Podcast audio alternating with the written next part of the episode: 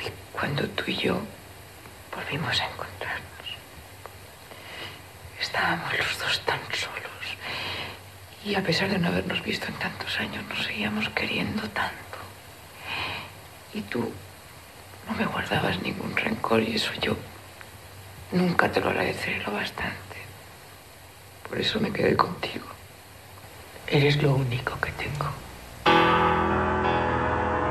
Something is trying to get inside my body. body.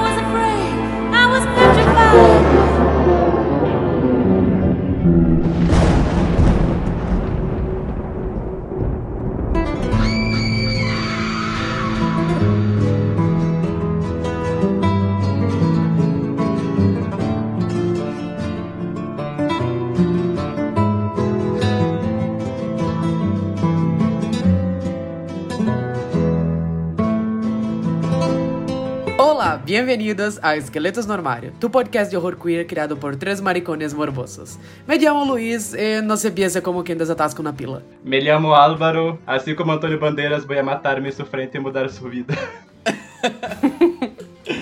Uh, y yo soy Juan y Hispanic, sí, but Latina, no. Não! João Neto. E hoje nos adentramos em la deliciosa mente del cineasta Pedro Almodóvar para hablar de las Para que... hablar, Para hablar... Yo hablo, tú hablas, para hablar das que las consideramos sus mejores películas, La Ley del Deseo y La Mala Educación. Prepárate, porque hoy es el día de celebrar los twinks psicóticos. Una última pregunta. La última. Pero solo una, ¿eh? Tú quieres penetrarme, ¿verdad? Desde que te vi en la discoteca solo pensaba en follarte. É, então, chegou o dia, chegou o dia de finalmente falarmos dele, do, do provar aquela sociedade, do, do homem o gay, Lo hombre, aquele que está aí provocando a sociedade desde os anos 80, Pedro Moldova. anos 70. Primeiro filme dele é de 78. Qual? Foi o Pepe Lucibon, 78? Não, o primeiro filme, o primeiro filme longa-metragem dele é de 1978. É o? É Folha. Folha. É Folha, É Folha. Folha, Folha, Metim. Esse ano eu cheguei a ver. Imagina você chegar no seu primeiro filme e o nome do filme é Fode, Fode, Fode, Me Fode. É que era a época que ele ainda era parte de grupo punk, ele tinha a banda dele e tudo mais. Ele- o Pedro Moldova, tipo, ele é a figura que está no imaginário popular gay, é, ele estourou muito a bolha de cinema, tipo, tem música brasileira citando ele, Cores de Frida, Cores de Moldova. É... Mas enfim, é a figura que em um momento, em um momento a gente iria comentar sobre ele aqui no podcast, a gente ia esbarrar nas obras dele. A qualquer momento. A qualquer momento, sabe? Ele. Ele tem um filme que a gente pode especialmente considerar como sendo de terror, que é o A Pele que Habito. Que nós não iremos comentar, porque eu não estou preparado para falar desse filme. É, Mas. Principalmente a primeira fase da carreira dele, a obra dele ele flertava muito com o gênero do noir e o gênero dos filmes de mistério e do thriller. Sempre da maneira dele, né? Tipo, ele sempre, tipo, pegava esses gêneros e misturava com um melodrama e uma comédia pastelão e uma comédia escrachada. É, ele é um diretor que as principais influências dele, se a gente pegar, tipo, ele, ele se influencia. Ele é um que consegue misturar influências da, aspas, alta e da baixa cultura também, digamos assim. Então ele pega desde referências literárias, referências da classe do cinema, mas ele também pega referências no cinema erótico e pornográfico, no, nas pulp fictions, nas fotonovelas, nas novelas de televisão, no melodrama. Tudo isso é considerado tipo, uma cultura menor e ele consegue tipo, mesclar isso e fazer um trabalho que, tipo, momentos mais recentes agrada bastante a, a crítica, mas também ele consegue agradar muito o público, ele tem essa coisa muito camp, muito exagerada na obra dele. Mesmo os filmes que os protagonistas são héteros, são um filme que tem uma sensibilidade gay muito forte, digamos assim. E eu acho que o grande charme deles também é essa junção de fatores, né? Tipo, ele adaptando é, escritoras que ganharam o prêmio Nobel, ao mesmo tempo que tá botando essas influências meio tresloucadas dele aí no meio. E ele surgiu como artista no que foi conhecido como é, Virada Madrilenha, que foi tipo o final do governo do Franco na Espanha. Franco, para quem não conhece, um ditador que ficou algumas décadas no poder na Espanha. Uma ditadura muito violenta, muito repressiva e muito. Uma questão de moralidade muito forte, né? Muito moralista. E a virada madrilenha foi, tipo, acabou o governo dele, tipo, virou aquela loucura escrachada que costuma acontecer em períodos posteriores. E foi esse movimento artístico muito forte que surgiu. Ele, ele fala uma entrevista com a Dua Lipa. Muito bom o podcast dele com a Dua Lipa, recomendo. É bom mesmo, é bom mesmo. É muito fofo porque ela introduz ele em espanhol e ele fica, hablas espanhol? E ela fala que ela pratica espanhol assistindo os filmes dele. Ele fala, É muito "Muy bien". bonitinho. É fofo, ele é fofo. Muy bien, muy. Não, ele fala que bien. Ele fala que bien. Que bien, que bien. Pô, E ele fala nessa entrevista que, tipo, que é é um movimento que influenciou muito mais a área da música, porque cinema envolve dinheiro, né? Tipo, e a maioria deles eram, tipo, uns jovens meio ferrados na vida onde eu como fazer filme. Vocês podem procurar a biografia dele é, na Wikipédia mesmo. Ele já, tipo, trabalhou em produção de filme pornô, ele já foi drag queen, ele tinha uma banda, ele passou por vários lugares, ele, ele trabalhou com fotonovela. E todas as influências se encontram na obra dele. E mesmo antes de começar a virar diretor, ele tinha. Ele aparecia aqui e ali no cinema da, da Espanha, sabe? Então, aquele filme Arrebato, que é um filme de terror espanhol, ele aparece como uma drag queen. Ele aparece num filme chamado é, Um Nombre Llamado Flor. É, é um filme obscuro esse, mas ele aparece como drag queen também. Mas isso a gente esconde a fanbase porque ele aparece como drag queen de blackface, a gente esconde isso. Mas. é, a carreira dele como artista começaria. O grosso dela viria nos anos 80, ele ficaria mais famoso internacionalmente com o lançamento de Mulheres à Beira de um Ataque de Nervos, que foi o filme que, dele que foi indicado ao Oscar de filme estrangeiro pela primeira vez. Nos anos 90 ele ganhou o Oscar de filme estrangeiro com Tudo Sobre Minha Mãe, que foi o primeiro filme dele que eu vi, inclusive, eu gosto muito desse até hoje. Se não me engano, ele ganhou o Oscar de roteiro com Fale Com Ela, outro filme que não comentamos, e agora ele está, tipo... Nos anos 2000 o pessoal fala que foi momento meio de baixa na carreira dele, não cheguei a ver os filmes dessa época, mas agora ele tá meio, tipo... Elas estão erradas. Foi a época tipo, de Nossa, abraços partidos, aquele abraços partidos, Julieta, aquele do avião, Amores Passageiros. Nossa, mas Julieta é ótimo. Amantes Passageiros é é divertidíssimo. que o pessoal considera, tipo, que foi aquela, aquela fase meio que o Tim Burton ficou de, tipo, tá repetindo os quirks dele, só que, tipo, não parece ter, tipo, a alma ali. Veja Mas esse esses, daí. Esses daí já veio. É 2010, É, eu acho que o 2010 Álvaro já, confundiu. é. Ah, anos 2000, 2010, É, né? você tipo, confundiu. Você falou, É porque- você falou 2000. É porque, tipo, os anos 2000 foi, eu acho que, uma das décadas mais fortes pra ele, assim. Foi quando ele É, foi quando ele ganhou o Oscar. catapultou, assim, internacionalmente. Foi, tu tipo, sabia mais todo- foi em 2003, foi nos 90, não? Não, foi em 99. Foi em 99, E- virado. Ah, Aí, eu... é, o e Fale Com Ela, que foi no 2002, 2003. Aí, Má Educação 2004, Vou Ver 2006, tipo... Ah, é verdade, eu vou ver, tinha esquecido do vou ver. Foi 2010, então. 2010 é a época que o pessoal coisa meio de baixa. Aí ele fez o Dor e Glória todo mundo fala assim: olha, Pedrito se reencontrou. E aí, tipo, tá todo mundo voltando a gostar dele. Ao Oscar de novo com Mães Paralelas. Todo mundo ansioso pra ver o filme de cowboy dele agora. Espero que ele retorne às raízes de cinema erótico dele, que já comentava hoje em dia. Mas. É, hoje a gente vai comentar sobre dois filmes dele, né? Que são, tipo, os filmes dele com protagonistas gays. A maior parte da filmografia dele tem personagens LGBTs. É, ele gosta de colocar muitos personagens é, drags e mulheres trans nos filmes deles. Mas tipo, são personagens que estão meio que tipo, orbitando o núcleo principal, tipo, que geralmente são tipo, mulheres de classe média no geral. E esses são os filmes dele que tem, tipo, são protagonizados por homens gays, que é o A do Desejo e a Má Educação. É, esse. A gente. Pra poder preparar esse podcast, a gente chegou a ler, tipo, um catálogo de uma mostra do Pedro Moldova que fizeram. E a gente escolheu esses dois filmes meio que, tipo. Mas, tipo, ah, são dois filmes gays deles, tem- os dois têm gays trambiqueiros, vamos falar dos dois. Mas é curioso que a gente fez essa escolha porque, tipo, nesse catálogo, que é um catálogo que se chama Elder Sale, que é o nome da empresa, da produtora dele, é, eles comentam que os dois filmes têm muito em comum, tipo, porque o, o A Lei do Desejo meio que marcaria o finalzinho da época mais hardcore dele, a época mais Provoke Society dele, que era a época que ele fazia é, Matador, é, a época que era os filmes mais, tipo, que era, o pessoal considera mais, menos polida dele. Ano seguinte ele seria indicado ao Oscar com Mulheres Libertárias de Nervos. E ele considera que uma educação que veio lá para 2004 foi justamente ele tentando retornar um pouco essas, essas raízes dele. E a gente tá enrolando aqui o Lei do Desejo, que é dos anos 80, que é de 87. É um filme que vai falar a história desse escritor chamado Pablo, que ele escreve roteiros para o cinema, ele é relativamente famoso. E vai falar da complicada relação que ele começa a ter com o, um twink psicopata que é o Antônio Bandeiras, que é completamente obcecado por ele e começa a tentar meio que cercar a vida dele. No princípio ele gosta da atenção, depois ele não chega pra lá, e depois ele percebe que é uma figura realmente ameaçadora porque tá meio que rondando ele nos lugares. Não só ele, mas também a irmã dele, que é interpretada pela Carmen Maura, que é a personagem que. Ela, ela, na minha opinião, ela tem os plots mais interessantes do filme, não é um dos principais, os plots mais interessantes do filme é dela. E o filme vai girar em torno dessa relação psicossexual entre os dois.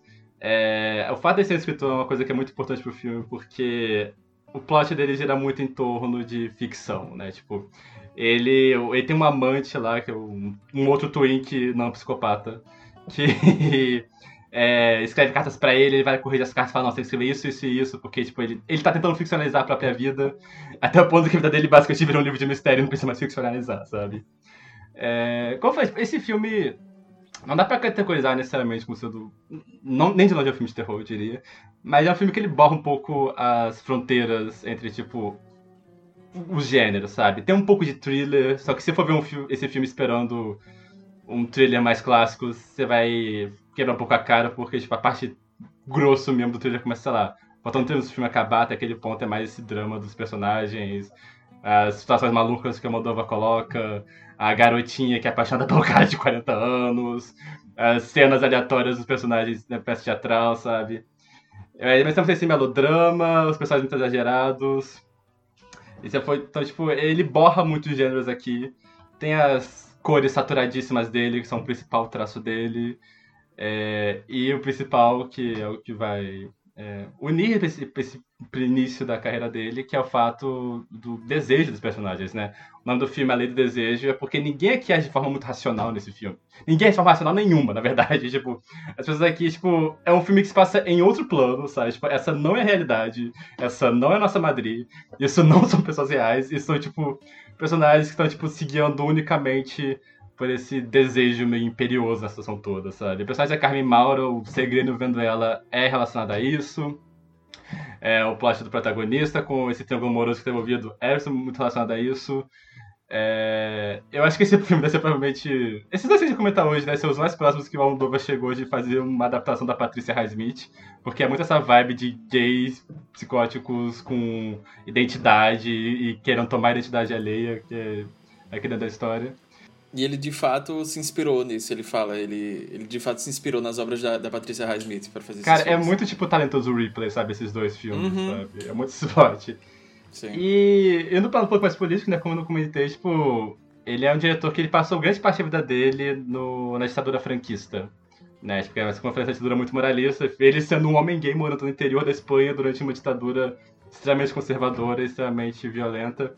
E os filmes dele serem muito guiados por esse racional, é- ele considera racional quase político, no sentido de que uma ditadura que era tão ligada a essa ideia do autocontrole, tão dada de você ficar se policiando, policiando seus atos, policiando seus desejos, os filmes dele dão vazão aos personagens, tipo, agir de forma completamente racional, guiados apenas pelo desejo deles, sabe?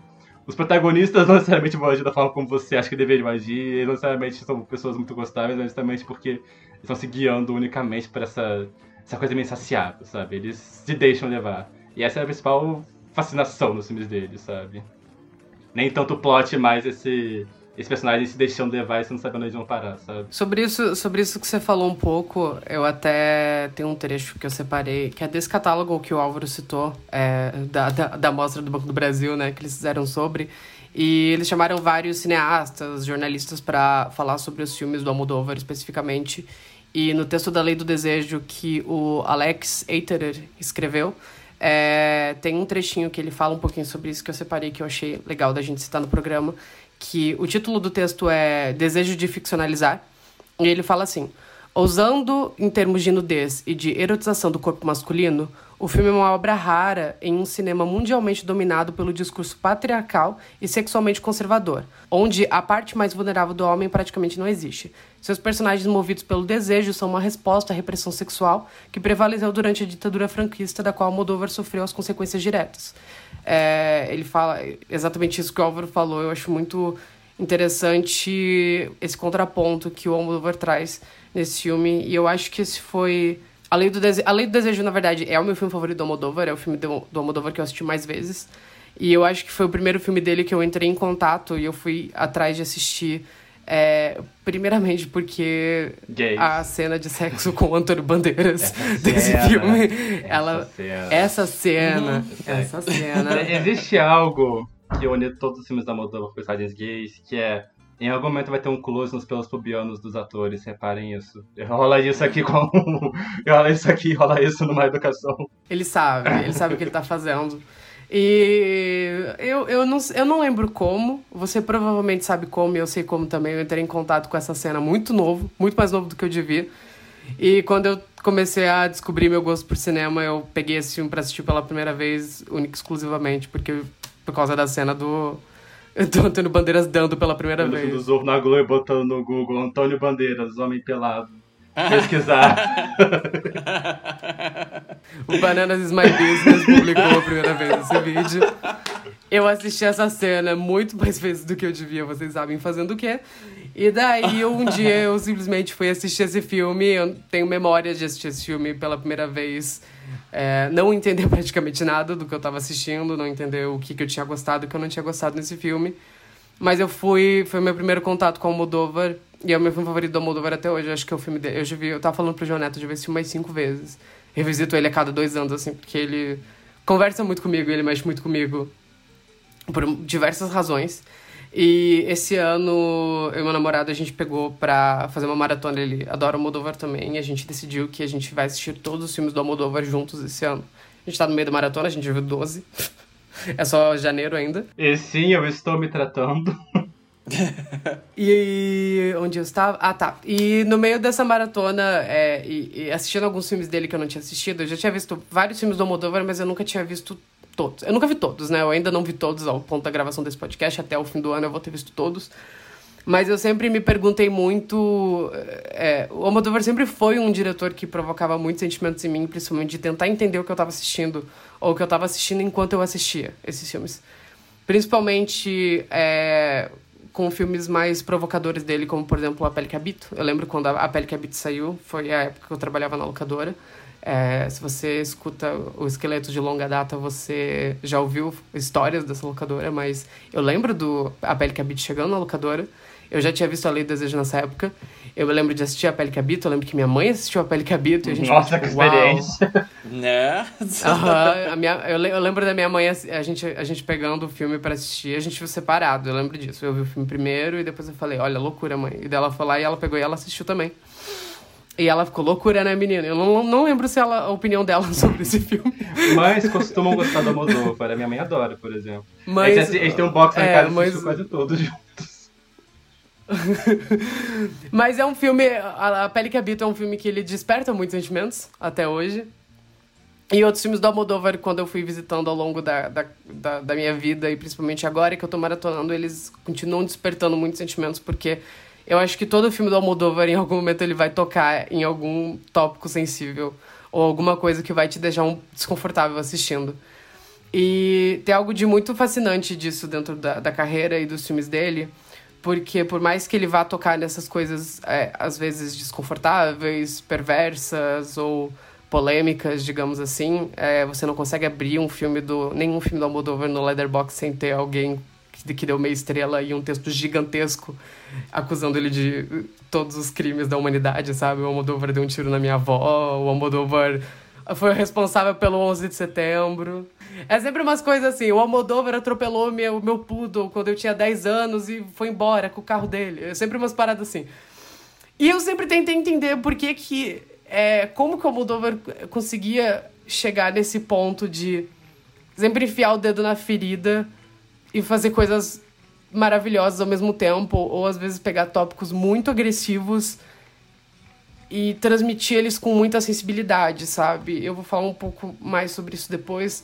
Que basicamente a conclusão que eu cheguei agora no meio da maratona do Almodóvar é que a ficção, e mais especificamente o melodrama do Almodóvar, porque o que ele faz é melodrama na carreira inteira dele, dos filmes de comédia aos thrillers psicoeróticos, aos filmes muito mais dramáticos. É, principalmente quando eu tava, eu tava pensando nisso enquanto eu assistia Volver. Porque Volver, essencialmente, são duas histórias. Uma história de assassinato e uma história de fantasma acontecendo ao mesmo tempo. E ele faz dessas duas histórias algo absurdo, assim, que é muito a cara dele, é muito específico, e só o Moldover poderia fazer. E o jeito que ele une as histórias no final é um negócio de, de partir o coração e aquecer ao mesmo tempo. E eu acho que o que o Almodóvar faz no cinema dele é permitir representações extremas de sentimentos e vivências que são tão obscuras quanto reais. É, sejam elas do artista ou em conflitos com o artista e a arte dele. E eu acho que expressar esses sentimentos em tela é, contém esses sentimentos como ele também expurga muitos desses sentimentos e aflições que a gente tem é, e que o Almodóvar enquanto artista tem e vivências que o Almodóvar pode ter ou conflitos que o Almodóvar teve ou visões que ele tem por mais datadas e até um pouco perigosas que elas acabem sendo. Mas eu acho que tudo isso unido da visão dele é, acaba gerando algo muito interessante, principalmente porque é um exagero da realidade. Eu, o, é, mais especificamente eu, Luiz, eu vejo a arte é, e principalmente o cinema não como um espelho da realidade, mas como uma distorção da realidade. É, ela é um exagero de sentimentos reais. É por isso que eu nunca entendi pessoas que prezam tanto por realismo em filmes, assim, sabe? Eu lembro que quando eu estava fazendo a faculdade de cinema, a gente teve um debate uma vez é, em que o professor puxou aquela frase do tipo, ah, que cineastas devem filmar como filmar ficção como se estivessem fazendo um documentário. E documentaristas devem filmar a, a, a, realidade como se estivessem fazendo ficção. E eu discordei porque eu não acho que isso seja verdade sabe? Eu não acho que você deva filmar ficção como se você estivesse fazendo um documentário porque eu acho que isso ingessa muito às vezes a imaginação de artistas sabe? É uma visão que particularmente me afasta um pouco. Quando eu vou falar de cinema eu prefiro muito mais esse esse exagero da realidade. E principalmente esse, esse exagero de sentimentos e essa distorção do status quo da sociedade. Eu acho que é por isso que a arte queer ela é muito interessante, é por isso que eu acho que a arte queer ela não pode ser comportada. Porque se a arte e o cinema são o último refúgio desses nossos sentimentos, essas coisas que a gente guarda, e essas coisas que a gente pensa, e essas coisas que a gente sente, é, por mais bonitos e perversos que esses sentimentos sejam, se a gente tiver que conter eles a gente não puder expurgar eles ou exorcizar eles através da arte, eu acho que não sobra nada pra gente, principalmente quanto pessoas queer e a arte queer como um todo, sabe? Por isso que eu acho que higienização da arte queer e heteronormatividade é algo tão perigoso. E eu acho que essa é a parada do melodrama, eu acho que essa é a parada do, do cinema do Moldova. Ele é sobre exagero, não é realidade. Ele não tá ali para representar a realidade ou tampouco pouco trazer a realidade para sua frente ou, ou, trazer a realidade para as histórias dele. E é por isso que eu não acho que a gente pode encarar essas histórias como a, a partir das nossas lentes e lógicas morais do mundo real, porque é só uma é, distorção disso, sabe? É uma distorção desses temas, é uma inversão desses valores. E eu acho que é isso que é tão fascinante, tão interessante, tão provocador no cinema dele, por mais desconfortável e terrível que às vezes possa ser. Eu não passo pano por algumas coisas que ele faz, mas eu acho muito interessante que ele tenha feito. E A Pele que Habita é um filme cinco estrelas. a Pele que Habita foi indicado algum Oscar? Eu coloquei isso na minha cabeça, eu acho que não. Foi um efeito Mandela, eu acho isso. Eu não acho que nem pra, pra filme estrangeiro, deixa eu ver aqui. Não, mas devia. Mas devia. É muito bom. É muito bom A Pele que Habita. Meu primeiro contato com a Moldova foi com a pele que habito. Eu era muito pequeno. foi experiência parecida com o do Luiz, mas, tipo, para mim foi literalmente o primeiro contato com ele. Foi antes de eu sequer saber o que era uma Moldova, sabe? Tipo, o que é isso, sabe? Não sei. Mas eu assisti e eu lembro. Acho que até hoje poucos filmes arrancaram uma reação tão específica de mim quanto quando eu tava assistindo A Pele que Habito. E sei lá, qualquer pessoa que teve essa experiência com a pele que habita provavelmente vai entender também. É, mas anos depois, tipo, muitos anos depois, eu acho que eu só vim revisitar e retomar esse contato com a Almodóvar e conhecer o Almodóvar como artista e como cineasta e o trabalho dele, o corpo de, de, de trabalho dele, toda a obra dele foi uns três anos atrás, foi em 2020. Eu lembro que eu, eu fui assistir tudo sobre minha mãe, Má Educação, e daí no ano seguinte eu embarquei numa maratona da filmografia dele. Ainda tá faltando alguns filmes para assistir, mas eu assisti uma boa parte naquela época e foi num espaço muito curto de tempo também. É, eu acompanhei isso. Foi, foi no mesmo ano o Luiz sendo lobotomizado pelo John Waters e o João pelo, pelo Moldova. É que eu vi a filmografia inteira do John Waters em cinco dias. Eu não sei se vocês lembram Eu lembro. disso. E eu enlouqueci. Aquela, aquela semana eu tava a própria Divine, assim. Foi pra gente gravar o episódio, acho que foi o episódio do Mamãe de Morte? Acho que foi. É, foi, Foi a gente ia fazer época. uma mãe- o episódio de Mamãe é de Morte. Eu falei, cara, não tive tanto contato assim com o John Waters. E daí eu pensei, ah, vou assistir Pink Flamingos. De repente eu tinha visto todos Foi. os filmes dele em cinco dias. Completamente E eu enlouquecido. tive assim. essa experiência meio parecida meses depois. E Não foi só com Almodóvar. Eu, eu assisti toda a filmografia do Greg Araki num dia só. Sim, E daí eu fiquei. E daí foi depois. Foi tipo, dois dias depois disso, eu falei, eu vou assistir Almodóvar, sabe? E foi. foi um game maluco atrás de outro game maluco, sabe? Eu- eu- a gente faz isso, né? Tipo, ano passado o José não tinha tido tanto contato com os filmes do John Waters e a gente maratonou todos os filmes do John Waters junto, assim. E daí esse ano a gente decidiu pegar todos os filmes do Almodóvar e ao mesmo tempo eu tô no meio de uma maratona do Derek Jarman também. Eu já vi quase toda a filmografia do Derek Jarman. Eu tô, tipo, enlouquecendo, sabe? É maluco isso. Mas eu tava, eu tava totalmente nesse, essa energia descompensada enquanto eu tava assistindo os filmes de Almodóvar, porque é assim que você vira uma rádio paz. eu estava entrando em contato com esse outro lado de mim. Você viu aquele vídeo, aquele TikTok do, do cara assistindo Mulheres Apaixonadas e Laço de Família ao mesmo tempo? Ah, sim. Que é é tipo ele chegando, tipo, tocando bossa nova em casa e falando Ai, Lady, acho que eu vou passear um pouco no Ah. Leblon. Sabe, eu estou pensando em trair meu marido. Isso eu, isso eu assistindo depois de assistir. Só um segundo que eu vou dar um pulinho na casa da minha amiga pra reclamar como a, a burguesia carioca sofre. Ai, essa noite passada eu sonhei que traía meu marido. Isso, o João depois de maratonar 12 Esse vídeo é muito tudo. bom. Esse vídeo é muito bom. Nossa, mas eu tava completamente fascinado porque eu comecei a ver alguns filmes da filmografia dele. Porque, pega só, os filmes que eu tinha assistido dele foram Má Educação, Tudo Sobre Minha Mãe, que é de uma fase muito específica da, da filmografia dele. E eu É tinha assistido mais também. mainstream dele, né? É, e eu tinha assistido ah, antes disso A Pele que Habito, que é um, um, um monstro por si só, sabe? Aquele filme. Mas quando eu fui pegar esses outros filmes da carreira dele, principalmente dos anos 80, dos anos 90, foi assim, minha mente estava se expandindo, eu estava completamente obcecado por ele, eu estava completamente obcecado pela maneira que ele contava essas histórias, o uso dele do- com o melod- o melodrama e com a estética do kit, ele é completamente obcecado pelo kit, e ele usa isso não apenas esteticamente nos filmes, mas narrativamente. É exatamente isso que o Luiz estava falando, esse exagero dessa hiperrealidade, desses sentimentos ah, que normalmente são considerados muito bregas, muito baratos. Muito... O melodrama é considerado, de certa forma, um- uma maneira muito barata de se contar histórias. E ele abraça isso completamente. E eu fiquei completamente obcecado. Eu fiquei obcecado, eu fiquei obcecado. E eu tava comentando, acho que foi com o Luiz, mais cedo, por que, que o cinema do Almodóvar, ele, ele fica tanto com a gente? Por que, que ele é tão polêmico? Por que, que ele é tão controverso? Ele é muito espioso, ele sempre vai tocar em temas muito delicados e muito cabeludos. E eu acho que não é a troco de nada.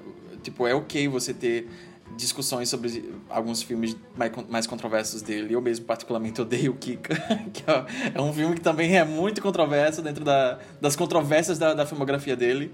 Ah, mas eu acho que, no geral, quando a gente entra em contato com, sei lá, a gente abre o The Box, tem essa review de uma estrela enorme, assim, chamando ele criminoso de guerra. Eu acho que muita gente não, não se incomoda e eu acho que isso se aplica bastante a um, a um comportamento mais geral, ultimamente, de se ver filmes, de se ver arte, de se ver séries. Que às vezes não há uma leitura além da superfície, às vezes as pessoas não, não fazem sinapses muito para tentar entender o que é que assistiu, como é que aquilo te afeta. E eu lembro que quando eu tava assistindo, eu assisti. Teve pelo menos três filmes dele, quando eu fiz essa maratona depois. Teve pelo menos três filmes dele que eu passei uma semana inteira pra cada me perguntando o filme, como é que esse filme entrou de- debaixo da minha pele, debaixo da minha unha, sabe? Porque eu ainda tô matutando. O, o que é que esse filme fez com minha cabeça? E eu ficava tentando question- questionar o que é que ele tava tentando provocar com isso, sabe? E, é, ele, le- o- a- alguns desses temas que ele levanta em alguns dos filmes dele, que são controversos, é, eles são esses espelhos da realidade. É, eles são, de certa, de certa forma, deformados, mas eu acho que ele levanta esse espelho justamente pra gente ficar incomodado e ele levanta alguns co- contrapontos e ele faz algumas abordagens. É tipo, como o Álvaro tava falando, tipo, tem uma coisa que às vezes ele faz nos filmes dele que é esse.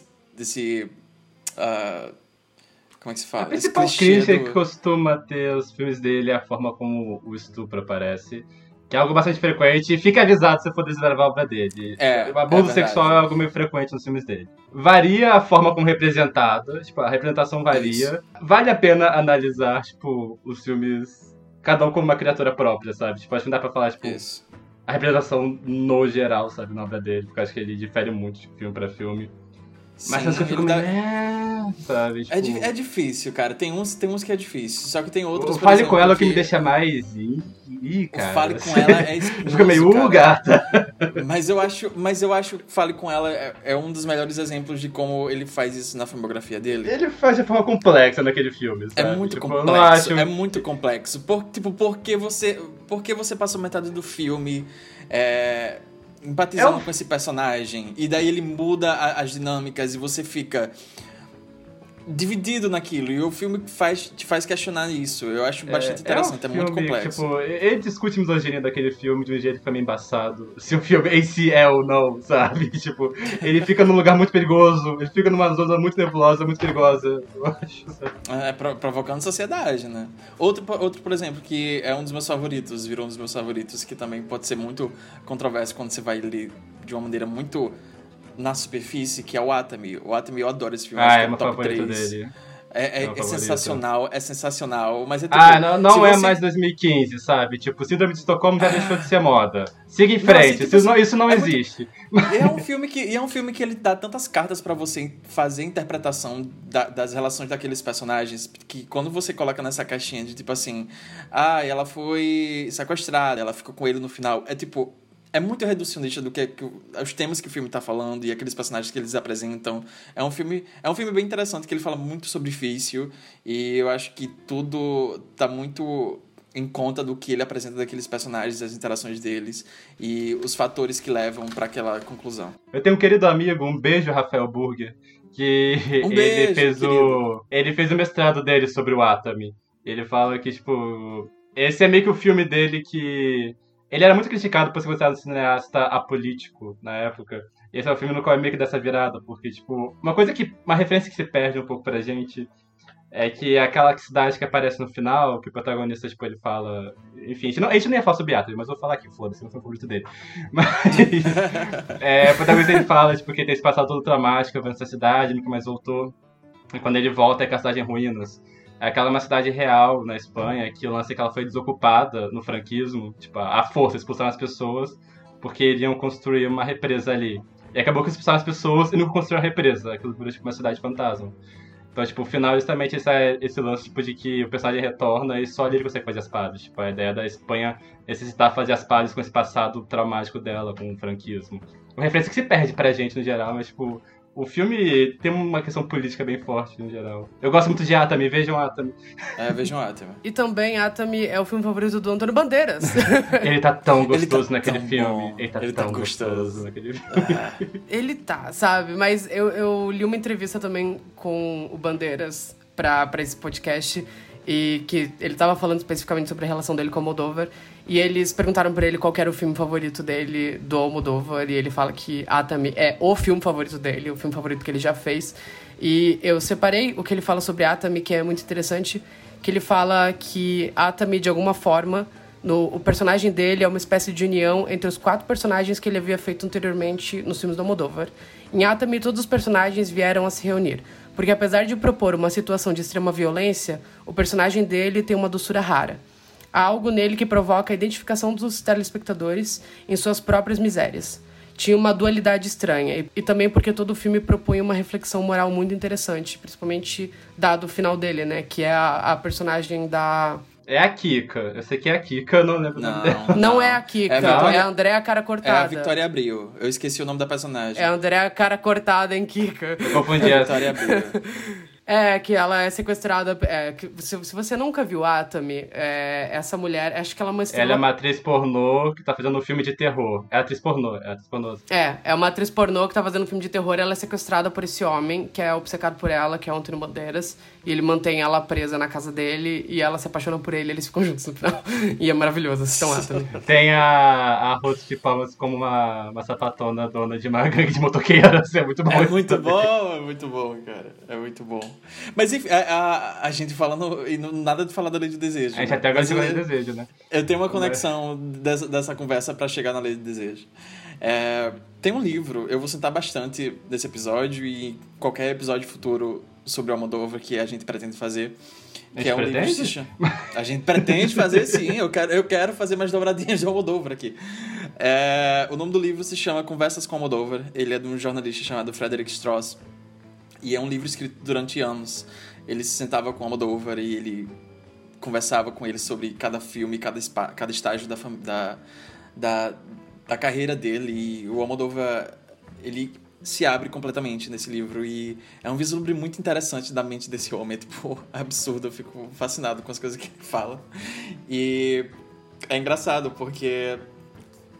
Como, quem, foi que fala, quem foi que falou que o Antônio Bandeiras tá, tem uma doçura no personagem em Atami? O próprio. Antônio Bandeiras, O próprio, no caso. Antônio, o próprio Antônio Bandeiras falou. Eu achei que fosse um de vocês. Desassociei por um pouquinho. É, o, ah, tem uma coisa, tem uma conexão muito interessante com a Lei do Desejo que foi lançado dois anos antes do Atami, ou foi um ano antes do Atami. Dois anos. Foi o- a Lei do Desejo, Mulheres à beira de um ataque de nervos e Atami. É. E são personagens que pode dizer que são similares nesse sentido. O Almodóvar particularmente prefere o Antônio Bandeiras na Lei do Desejo. Ele acha que ele tá muito melhor, ele tá muito mais voraz e animal, assim.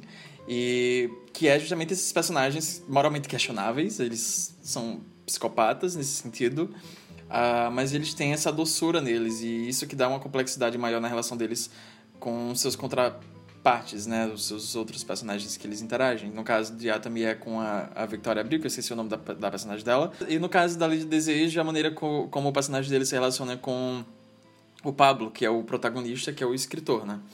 E eu tava eu assisti, já tinha assistido esse filme durante a minha maratona supracitada desse podcast, mas eu tava revendo hoje e eu tava passando por um processo químico assim na minha cabeça que eu não tava entendendo, sabe? É tesão Esse filme nome. é tesão, é tesão. Teve, um- teve uma cena, teve- eu tava, eu comecei a rever e daí tem aquela abertura maravilhosa que é uma que é uma cena dentro do filme ah, que o personagem do Pablo escreveu e é uma cena de um, um gigolô sendo filmado por um diretor e respondendo às ordens desse diretor e esse diretor fica tira a roupa, vai pro espelho, se beija, esfrega seu pau no espelho, começa a se tocar, goza pra mim, me pede pra, pra te fuder.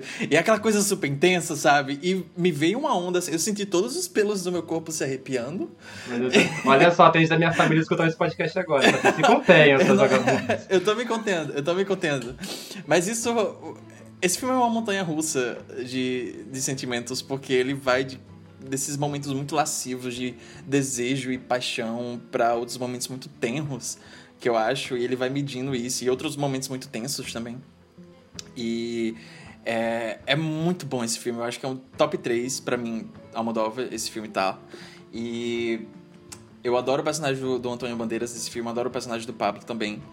É, eu gosto como a relação deles não é uma coisa muito preto no branco e eu gosto que cada um dos personagens eles tem esses, essas facetas muito complexas e que se arranham quando estão em contato uma com a outra. Eu gosto também, principalmente, do jeito que o Almodóvar ele conversa sobre arte nesse filme. E é um elemento que ele eventualmente iria se apossar e, e repetir em outras obras dele. Ele sempre vai ter esses personagens que são, de certa forma, artistas, são criadores.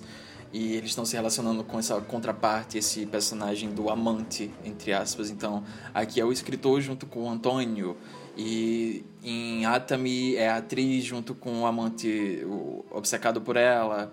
A Flor do Meu Segredo é a escritora, que ela quer que a vida dela seja tão romântica quanto os livros que ela escreve. Má Educação é o diretor, e, e por, por aí vai. Ele sempre vai colocar essas relações no centro e isso vai ficar em cada vez mais evidência à medida que a filmografia dele vai passando. Mas eu gosto como ele coloca essa relação do, do Pablo com a arte dele de uma maneira que não é muito saudável e que consome completamente a vida dele e as relações dele com outras pessoas na vida. É uma coisa que ele cita nesse livro do Conversas com Almodóvar, que ele fala que ele fala, ele fala como o personagem do, do, do Pablo, ele, ele tem esse desejo de ser desejado e uma das coisas que ele nota nessas dinâmicas que ele escreveu para o filme é que, abre aspas, nessa roda do desejo é muito raro que dois desejos se encontrem e se correspondam, e isso é uma das grandes tragédias do gênero humano. Ele fala isso no livro. E é basicamente a síntese desse livro. De, de, oh, é basicamente a síntese desse filme. É, eu gosto como ele usa a arte nisso, eu gosto como ele coloca esse personagem do Pablo de uma maneira. Ele é meio. Ele é meio deficiente em relação à arte dele, ele deixa que a arte dele ah, consuma a vida dele nesse sentido e ele usa a arte dele. ah, ele usa a vida dele de uma maneira. ah, como é que ele usa o termo? Ele diz que ele vampiriza a própria vida em relação à arte dele. Ele tenta moldar a vida dele como sendo, tipo, uma, uma trama, né? Tipo, ele o- é, é o filtro, né? Tipo, todo o lance da, da relação. dele- próprio escrever as cartas que o amante escreve pra ele. É, tipo, ele tá tentando. Ele filtra a realidade dele através disso, sabe? E acho interessante essa cena inicial, né? Que você falou, que essa cena super tesuda, primeiramente. Que ele corta essa cena, tipo, tá lá. Essa pegação toda e corta pra, tipo, dois caras que já são, tipo, senhores de meia idade carecas, tem nada a ver com o padrão se esfregando na- no colchão lá da cena inicial. Isso eles estão dublando a cena, né? Tipo, ele mostra o por trás dessa imagem toda sendo construída. Mas deve que tá, tipo, colocando um pouco a nossa relação de espectador com, com isso, sabe? Tipo, essa relação de sedução que a ficção tem por trás da gente, tem com a gente, ao mesmo tempo que ela. Essa ficção, final das contas, sabe? Tipo, é artificial aquilo.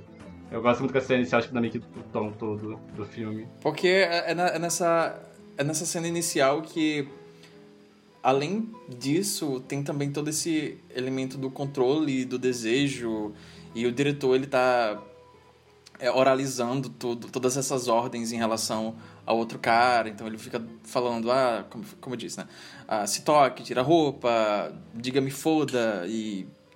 É mesmo, a assim relação vai. do espectador com a obra e a relação do diretor com, Com os a obra. atores, sabe? Basicamente Exatamente, isso. exatamente. Você também tá sendo seduzido nessa sessão toda, sabe? Isso. E esse vale notar que esse filme ele foi o primeiro filme que eles produziram por eles mesmos, na produtora que eles fundaram, a Eudeseu. Foi o primeiro filme da Eudeseu. Ele fala que ele tomou um empréstimo pessoal para fundar esse filme, que se esse, esse filme não tivesse dado certo, a carreira dele tinha acabado ali. Teve muita, teve muita dificuldade para eles conseguirem fundar esse filme. O governo não estava querendo dar incentivos para fundar esse filme, só porque ah, devido aos temas e os personagens serem gays e ser esse filme muito adulto e erótico e etc. E eu acho que não apenas a história provou que foi a melhor decisão eles terem feito isso, fundar a própria Odiseu, como também eu acho que muitas histórias ricas que ele criaria depois não chegariam à forma se eles não tivessem por trás de tudo, se eles mesmos não tivessem produzindo e distribuindo e etc. E é, é uma maneira dele tomar, tomar prioridade dos próprios filmes, das próprias criações. Ele fala que antes do, da, do, do Lei do Desejo, ele tinha feito, talvez eu acho que uns cinco filmes. E ele fala que a sensação que dava era que ele tinha tido cinco filhos com cinco pais diferentes e ele tivesse brigando constantemente com cada um desses pais. Totalmente Luana Piovani, sabe? Com cada um desses. Cada um desses... Porque ele não tinha controle dos projetos, ele não tinha controle dos filmes que ele tinha feito, a- o- como esses filmes eram usados, como eles eram vendidos para TV, cortados, etc., distribuídos. Ele, não- ele não tinha controle disso. E com- é, tomar as rédeas dessa, disso tão cedo na carreira dele, é, eu acho que foi essencial para ele ter essa carreira tão é, provocadora e do jeito que ele sempre quis ter, que foi a que ele teve nas décadas seguintes. Eu sou muito fascinado pelo que o Almodóvar fez e continua fazendo. É um diretor interessan- interessantíssimo, ele sempre ele é é uma coisa que ele era muito criticado antigamente, era como ele era ah, prolífero na escrita. Muitos críticos criticavam Ah, como muitos filmes dele tinham muitas histórias acontecendo, do nada tipo, tinha um personagem contando uma história completamente alheia à história principal e é uma história completa, sabe? Poderia fazer um filme completamente separado só dessa história que Sim. essa personagem, essa coadjuvante tá contando sobre uma coisa que aconteceu na vida dela. E isso é algo que ele acaba tomando posse ao longo da filmografia dele, porque ele vai fazendo essas conexões. E A Lei do Desejo, inclusive, tem as suas próprias conexões com Má Educação, que é outro filme que a gente tá fazendo dobradinha aqui, né? E além do. Bem além dos Twinks é, criminosos, nunca confie no Twink, esse é basicamente o, o laço que conecta esses filmes. Mas tem outros, outros paralelos, e eu acho que um dos mais interessantes é que a personagem da Carmen Maura, ela é uma mulher trans nesse filme. E tem uma certa cena que ela vai para uma igreja que ela costumava frequentar quando era menor e antes da transição. E ela reencontra um padre que ela teve um- uma relação. E, obviamente, o filme deixa subentendido que essa relação era abusiva em relação do padre com ela, que era de menor. E esse é um conceito que é reaproveitado em Má Educação, no plot principal. E ele vai fazer isso em vários outros filmes dele. E é bem interessante quando você estar assistindo a filmografia dele, até mesmo fora de ordem. Eu acho que fora de ordem é mais interessante fazer isso. Porque você vai. Você está assistindo completamente despreparado, e daí, sei lá, ele começa a contar basicamente o que seria a base de um filme que ele faria 20 anos depois. A, a própria voz humana, que é uma peça do Cocteau que ele insere dentro da, da trama de A Lei do Desejo, ele adaptaria 30 anos depois com a Tilda Swinton, num curta. Ele também usaria como inspiração para escrever Mulheres à base de. à beira de um ataque de nervos. E, enfim, é um, outra visão que eu acho bem interessante dele. Deixa eu procurar aqui, peraí. Qual que é o filme que uma das histórias eles ele- é basicamente a base do Volver? É, o da, Flor da do Meu da, Segredo. da É a Flor do Meu Segredo. Flor do Meu É. Segredo. Flor do Meu Segredo. E tem outro filme dele também que é um personagem filmou Mães Paralelas, que foi tipo uns 20 anos antes de Mães É o Paralelas abraço, existir. é o Abraços Perdidos. Tem um Abraço parti partidos, Abraço partidos, Perdidos. é, partido. Partidos, Abraço Partidos, que também tem Penélope Tem um Cruz, post. que é. Esse filme é bom, esse filme é bom. A galera, esse filme é bom, esse filme é gostosinho. Tem um post de, de Madres Paralelas no, no escritório do diretor, que é o protagonista, do escritor, que é o protagonista. Ah, não, ele é diretor mesmo. Enfim, é muito legal você você ir mostrando esse quebra-cabeças, é, não sei, é, é legal. O O universo mundo amável, né? Eu tava até lembrando que na entrevista que ele fez com a Dua Lipa, esse é tão aleatório, sabe? tipo, é tão aleatório que É muito vale a aleatório. pena citar mais de uma vez. Eu gosto que atualmente ele tá aparecendo em lugares aleatórios, tipo, do nada ele no show da Rosalia, do nada ele aparecendo no Drag Race Espanha, sabe? tipo, Do nada ele bate... Do nada ele e o Gaspar Noé junto com a Diana Ortega é, rolê, sabe? sabe? Ele no camarote Do de nada ele carnaval na Bahia com a Anitta. Ele é amigo da Regina Casés. Ele aprende a gostar muito do Brasil, né? Porque, tipo, jumpscare de falho Ah. com ela que do nada aparece Caetano Veloso no filme cantando. Nesse, na, na entrevista da, dele com a Dua Lipa, ele inclusive chega a falar que ah, o que ele faz em Dor em Glória, ele, chegou, ele chega a envolver. Que ele diz que ele não. A Dua Lipa pergunta sobre a criação dele, e ele diz que ele nunca pensou muito na infância dele de forma artística, até ele fazer má educação e Volver, e ele fala que um pedaço da vida dele que ele arranha em Volver, ele vai desenvolver melhor anos depois em Dor e Glória, que é algo interessante, É, que a Dua Lipa desenterrou do, Uma... da carreira do Almodóvar. E Ele revelando coisas profundas no no podcast do Alipa, sabe? Uma fofoca aqui pra quem quiser, o protagonista do Lei do Desejo, o Eusébio Poncelha. É, primeiramente, que uma coisa comum no, no mundo gay, em todas as partes do mundo, é que, tipo, diretores gays sempre ficam compartilhando com os atores. Então, tipo, o, o Eusébio Poncelha aparece em vários filmes de diretores gays da Espanha. Ele tá no é, Semana do Assassino, do Eloy de la Iglesia. Eloy de la Iglesia? Acho que é. Ele também tá no Arrebato, aquele que eu citei que o Almodóvar aparece de drag. E ele e o Almodóvar tiveram uma briga feia, aparentemente nunca mais trabalharam juntos. E a fofoca é de que o Dor e Glória é sobre ele. Ele seria o ator que brigado com o diretor do Dor e Glória. Ih. Nunca fizeram as pazes. O Almodóvar tem essa de brigar nunca fazer as pazes. A Carmen mora até hoje. Eles vão, eles vão considerar as pazes. Não, eles fizeram as pazes. Eles No- estavam brigados. Eles estavam brigados por tipo Volver, décadas. Ela disse que foi só profissional. Eles nunca mais voltaram a, Ah, foi. a ser Fofoca. amigos. Ela disse. Ela Fofoca. falou numa entrevista. Foi só, tipo, profissional. Ele disse que eu não Isso conseguia mais sim. ninguém pro papel, então ele me chamou. Foi o que ela disse. Isso, isso sim é uma tragédia. Isso sim é uma tragédia. Mas pra falar na Carmen Maura. é, cara, Vamos falar de nesse filme. Vamos falar de sabe? artista. Vamos falar da Carmen. Cara, a Carmen Maura, eu acho que ela.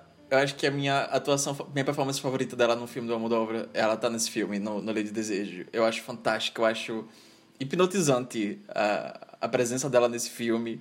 Eu acho que a minha cena favorita dela é aquela cena que ela tá discutindo com o irmão, quando o irmão fala que ele vai escrever uma, um filme, uma peça sobre ela. E eles começam a brigar. E ele diz que ele quer fazer essa, essa peça levemente inspirada nela e inspirada nos fracassos amorosos da vida dela, né? E ela começa a surtar e ela fala: Eu paguei muito caro pelos meus fracassos e hoje é- eles são tudo que eu tenho. E o jeito que ela entrega isso é tipo, ah, sabe? Mãe, that's mama, that's madre. E sabe, sabe outro... esta, es mi, esta es mi madre. Eu gosto muito da cena depois, quando ele perde a memória e ele tá no hospital e ela fala suas memórias são a única coisa que restam do meu passado. É uma das coisas mais bonitas sim. que o Almodóvar já escreveu. Esse filme, esse filme é muito bonito. E eu acho que até além da, além da, da relação dela com o irmão, eu acho que principalmente a relação também do, do Pablo com o Antônio, por mais turbulenta que seja, eu acho que tem momentos muito, muito tenros ali. E principalmente aquele final. Aquele final, eu tava falando pro Luiz, tipo, eu tava revendo e daí eu não tinha percebido que no meio do filme toca aquela música que toca no final, Lodudo. Que significa duvido, né? E daí, quando chega no final e tá rolando toda aquela coisa, a polícia tá cercando o apartamento, tá só eles dois lá no apartamento, e ele começa a tocar, botar a música pra tocar, e eles ficam se abraçando. E eles transam a última vez, eles ficam, sabe, se vendo e se encarando. É um momento tão. Eu gosto, eu gosto da câmera mostrando os policiais lá fora esperando, sabe? Tipo, eles lá de fora esperando a, eles lá de fora esperando a amiga acabar de transar pra você poder entrar no quarto, sabe? Uma coisa assim. Mas eu, eu acho que isso é uma das coisas que eu mais gosto nesse filme também, tipo, isso principalmente. É o nome do filme, né? A Lei do Desejo e essa, toda essa movimentação que os personagens falam, fazem em cima da, do desejo deles. Ah, e eu tava até, depois que eu assisti o filme, tipo, esse é um dos melhores filmes já feitos. É o meu filme favorito do Almodóvar, mas é um dos melhores filmes sobre obsessão, como é um dos melhores filmes sobre amor já feitos também. E eu gosto muito de como ele vai tratar es- essas duas coisas, principalmente como é, o personagem do Antônio Bandeiras, ele confunde, ao mesmo tempo que podem ser a mesma coisa, amor com obsessão. É, de uma forma que é, é, tipo, é um subgênero próprio dentro do cinema, a pessoa ficar obcecada ah, de forma assassina pela outra. Mas eu falei no começo do programa que eu ia dizer é, coisas potencialmente problemáticas. Uma das minhas cenas favoritas desse filme, que eu acho uma das coisas mais bonitas nesse filme, é quando o Pablo decide largar o personagem do Antônio Bandeiras. Ele escreve a carta, o Antônio Bandeiras lê a carta, é, joga a carta fora e fala: Não, você não vai me largar? Eu vou viajar, você vai escrever carta pra mim todo dia. E daí ele vai lá e ele escreve outra carta dizendo que vai largar e ele vai reencontrar o Juan. Porque ele não consegue viver sem, sem o Juan. Ele realmente é apaixonado pelo Juan. Que não é apaixonado por ele. É é a quadrilha do Drummond, sabe? Aquele poema do Drummond. É basicamente isso. E o personagem do Antônio Bandeiras, ele vai atrás do Juan, ele chega antes, na, na noite anterior, do, do personagem do Pablo visitar ele. E fala, não, o Pablo é, te largou, o Pablo não vai vir mais, o Pablo... Ele não vem Ele não- mais, não Ele vem mais. E os dois começam a beber, os dois começam a conversar, o Pablo tá trabalhando... O Pablo... O Juan tá trabalhando nesse, nesse bar, eles vão lá pro Farol, que é outra parada que aparece bastante em filmes da Almodóvar, são faróis. É, é um pênis, né? Um pênis gigante com, que solta um jato de porra de luz no céu. E. Tá vendo, Robert muita Eggers? gente já fez esse paralelo. Tá vendo, Robert Muita gente Eggers? já fez esse paralelo, tá bom? Inclusive o Robert Eggers. e eu gosto muito da cena quando é, o Antônio Bandeiras tenta abusar do o que termina num assassinato. Quando ele fala que ele, ele, ele fala, tipo, ah, eu amo o Pablo, é, eu quero ter tudo que o Pablo tem, eu, eu quero que eu quero tipo possuir tudo que o Pablo tem. E se o Pablo te ama, eu quero te ter também. Eu acho muito bonito. É, Essa coisa, tipo, é um exagero de um sentimento. É, não corresponde com a realidade, não sou conivente com essas coisas da realidade, porém é uma das coisas mais bonitas que alguém já escreveu num filme. e é uma das coisas mais bonitas que alguém já falou sobre amor num filme. E eu acho essa cena inteira toda muito ela é muito. Você fica assistindo o filme extremamente tenso, extremamente apreensivo. E é muito melancólico o fim dela e o jeito que o filme vai fechar depois toda essa história. Mas eu acho esse sentimento, o jeito que ele evoca, sabe? Esse desespero do personagem do Antônio Bandeiras é, de ser amado é tão grande que ele quer ter tudo que o Pablo tem. Eles se vestem igual. É, porque ele, ele quer ter tudo que o Pablo tem. E se o Pablo ama o Juan, então ele precisa do Juan também. É muito bonito. É, eu acho muito bonito toda essa porção do filme desesperadora ao mesmo tempo. É, eles estão nesse jogo o tempo todo, né? Tipo, de quem tá dominando Sim. quem, tipo, o Pablo e o Juan. Tanto que a primeira conversa que eles têm é, tipo, é aquela cena no, no fliperama e que, tipo, o. O, o Juan fala assim, ah, vem comigo. Ele fala, não, eu não gosto de homem. Aí, tipo, o Juan, o Juan fala, ah, o Juan não, o, o Pablo fala, ah, foda-se, então tá indo embora, hora o outro bandeira lá atrás dele. Ele fala, ah, você ganhou. E o, o Pablo fala, ah, mas isso não é um jogo. E é mentira, porque eles estão nesse jogo o filme inteiro, sabe? Tipo, é um jogo quem tá dominando quem o tempo todo. E eu acho. E no final, tipo, aquela cena que tá, tipo, que o, o Pablo volta pra casa, porque a situação toda do sequestro. Muita coisa acontece nesse filme, gente. Pra quem não viu, tá meio confuso, acontece muita coisa. É, e ele entra pro, pra poder conseguir soltar a irmã dele. E quando, tipo, os dois vão se deitar na cama, tipo. É uma cena, é basicamente uma situação de. Uma situação de refém ali. Só que o Pablo o tempo todo rindo nessa situação toda. Tipo, ele tá gostando daquilo no final das contas. Ele tá gostando desse jogo que ele tá envolvido. E aí, por causa disso que no final ele fica triste quando acontece aquilo, sabe? Porque, tipo, esse é um filme que não é pra ser lido de formas, tipo, racionais. Acho que. Eu não sei nem se eu usaria a palavra abuso pra descrever aquela cena, porque, tipo, ela não parece que tá funcionando do mesmo jeito que, tipo, cenas de abuso retratadas na obra dele, sabe? É uma lógica muito própria, eu não sei explicar direito, sabe? Sim, Nada daquilo sim. parece ter a gravidade que outras coisas da trama têm, sabe? É, é estranho, eu posso estar falando para ser mal interpretado, mas é, tem uma, uma lógica própria essa sessão toda, sabe? É um, um jogo que eles estão jogando o tempo todo, envolvendo outros personagens. É, nessa própria lógica que você falou do.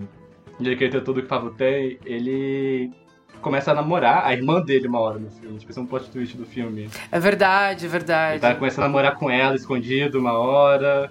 É, o que exatamente não ajuda a, a situação dela de achar que as relações com homens são todas fracassadas. Coitada, uma mulher que Ah, sofre. pobre. Uma mulher de Robodoma. Literalmente. Todas elas sofrem. Tava Não importa, na verdade. Todo mundo vai sofrer em algum filme do. Eu tava, Tá todo mundo constantemente sofrendo. tava vendo esse filme reparei que o plot principal é, é basicamente o plot do mulher Isabel Stack de nervo, com gays, sabe? A Carmen o tempo todo atrás do cara que não tá ligando pra ela. E terminando aquela cena toda de tiroteio. Enfim. Aí tem esse jogo de poder entre os dois o tempo todo. Eu acho que o filme todo vai seguir um pouco essa lógica, sabe? Tipo, desse jogo deles. O Pablo só começa a se interessar com o cara depois que ele matou o Twink dele, basicamente, sabe? Porque depois que ele descobre isso, tipo, e o Antônio vai lá, tipo, agarra ele, o Pablo, ele deixa ele beijar a morte. Tipo, ele se beija, ele agarra o, o rosto dele. Vai entender que ele tá, tipo, na vibe do Antônio, mas ele lá e fala assim, não, não. Hoje não, tipo, ele sai de roça no acidente e tudo mais, é tipo. Eles estão o tempo todo nesse jogo deles, né? Tipo, esse jogo de desejo e, tipo, de quem faz com que eu conseguir dominar quem. Eu acho isso muito fascinante no filme.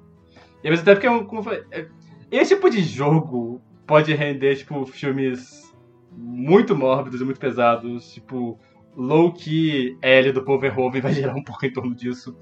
E esse aqui, tipo, eu amo vai pra outro canto com essa história, sabe? Ele bota essa sensibilidade de melodrama e de exagero e, tipo, essa sutileza de emoções que ele tem ao mesmo tempo, sabe? Eu acho que por isso é um resultado que é tão diferente, sabe? Por isso um, o thriller bom, mas algumas coisas ele faz esse algo diferente, sabe? Essa coisa com muita sensibilidade. É porque no final das contas esse filme é justamente sobre a falta. Tem uma lógica interna ali, mas é basicamente sobre a falta de lógica e a inevitabil- inevitabilidade. Inevitabilidade. A falta de lógica e a inevitabilidade da gente controlar nossas emoções e nosso desejo. A gente é completamente refém dos nossos desejos e isso responde de maneiras diferentes em cada um dos personagens, seja no Pablo usando a arte dele, ou a escrita dele, a ficção para tentar tomar um certo controle disso, ou seja, o Antônio se rendendo completamente e indo pro outro lado, né?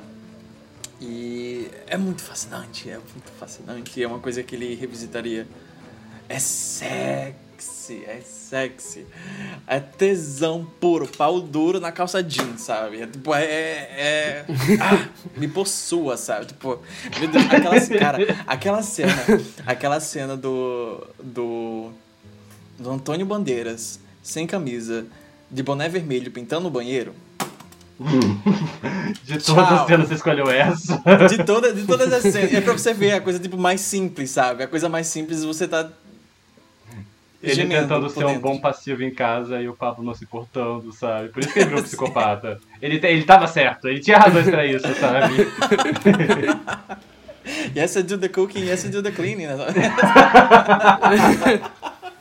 Eu tô junto com ela e tô com ela até o fim, sabe? Então tá, então falando de passivas tóxicas. Gente, vamos logo. Tá um calor aqui, eu tô igual o Carmen Mauro na cena da mangueira, sabe? Tipo, joga bebê, joga bebê. água, meia.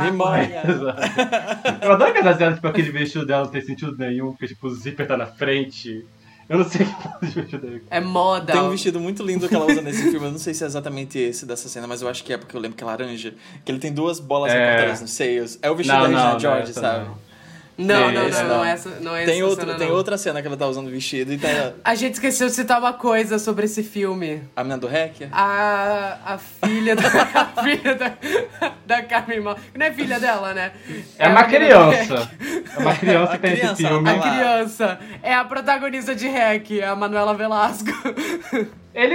Eu não sei, aquela criança é meio aleatória no filme, sabe? Eu não entendi qual é a relação dela com a Mauro. Ela só tá lá e ela é camp. Tudo que sai da boca daquela criança é incrível. Você- Eu vivo por ela, sabe? Eu amo a cena dela, dela cantando naquele carrinho, enquanto a Ah, Carmen Maura tá surtada no fundo fazendo a bom, voz humana. Eu amo que ele depois trocou a, a cena da, da mulher surtando no telefone pela Tilda Swinton usando o fone de ouvido. Sim! 30, 40 anos depois. Ela com AirPod andando pela casa com machado Com na mão, sabe? é camp, é camp. Mas enfim, mais educação. Vou puxar mais educação. Buenos días, padre Manolo. ¿Qué hace aquí? No puedo entrar en la sacristía. Soy la hermana de su antiguo alumno, Ignacio Rodríguez. Da igual, no puedes estar aquí. Ah, es que no se acuerda de Ignacio. Por aquí han pasado muchos alumnos. Pero como Ignacio pocos. Estoy segura. Agora a gente vai pular algumas décadas no futuro. Não sei exatamente quantos anos depois, mas a gente vai falar sobre Uma Educação, que é um filme que já veio num momento muito diferente da carreira do Almodóvar. Ele teve uma virada ali no final dos anos 90, duas vezes oscarizado. É, esse filme ele veio já nessa fase dele que teve uma ele, ele fez uma curva na carreira dele, geralmente no final assim dos anos 90. Começou ali em Carne Trêmula. Assistam Carne Trêmula, é bom esse filme. Ali começando com Carne Trêmula, que ele começou a fazer uns filmes mais adultos e ma- mais sérios. Não é como se os filmes anteriores deles não fossem adultos, mas sempre tiveram um pé assim na comédia. Sempre teve um senso de humor muito presente ali.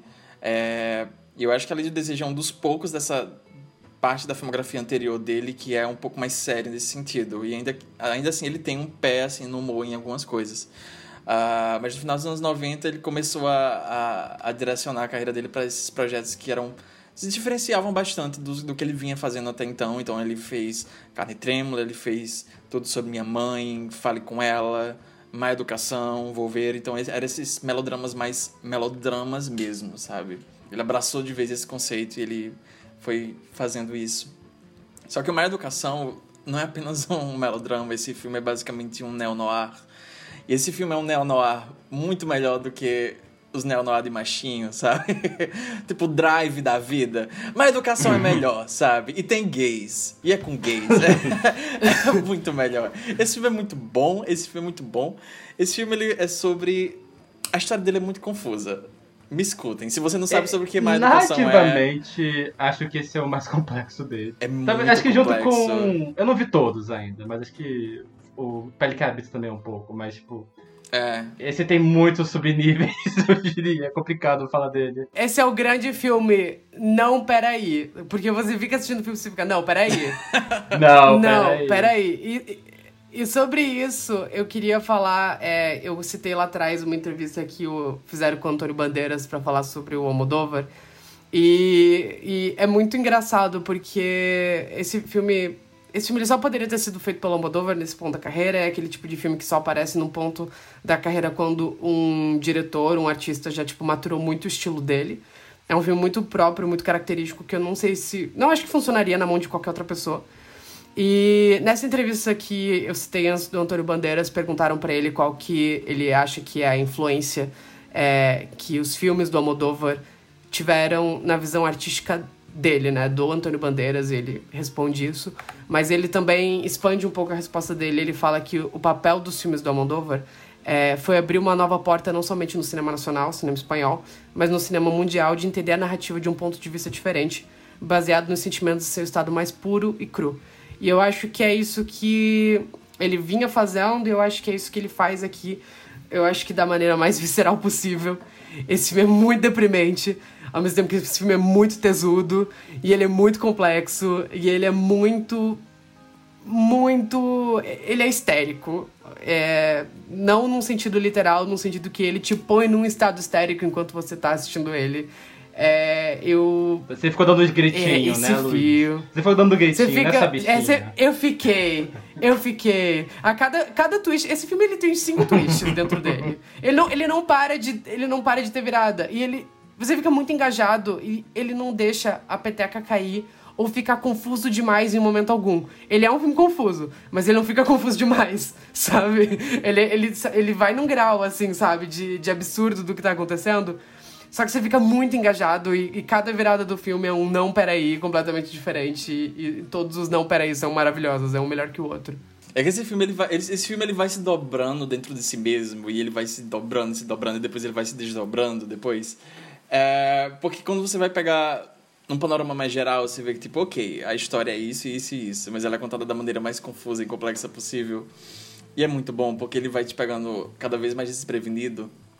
Mas, ok, o que é má educação sem spoilers? Porque se você não viu esse filme, é muito bom assistir esse filme sem saber o que é que vai rolar. Mas ele é basicamente sobre dois amigos de longa data que eles não têm mais contato.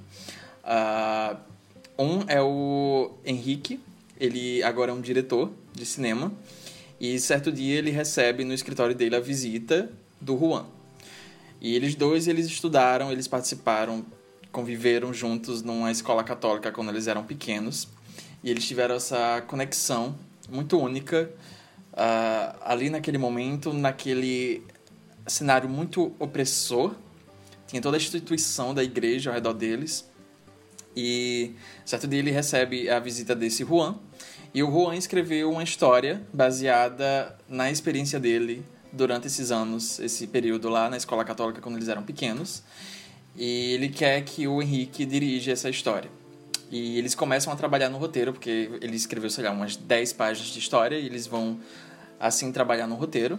E o roteiro vai seguir justamente a história desses dois garotos, que estudaram pequena, basicamente a história deles, e eles se reencontrando anos depois.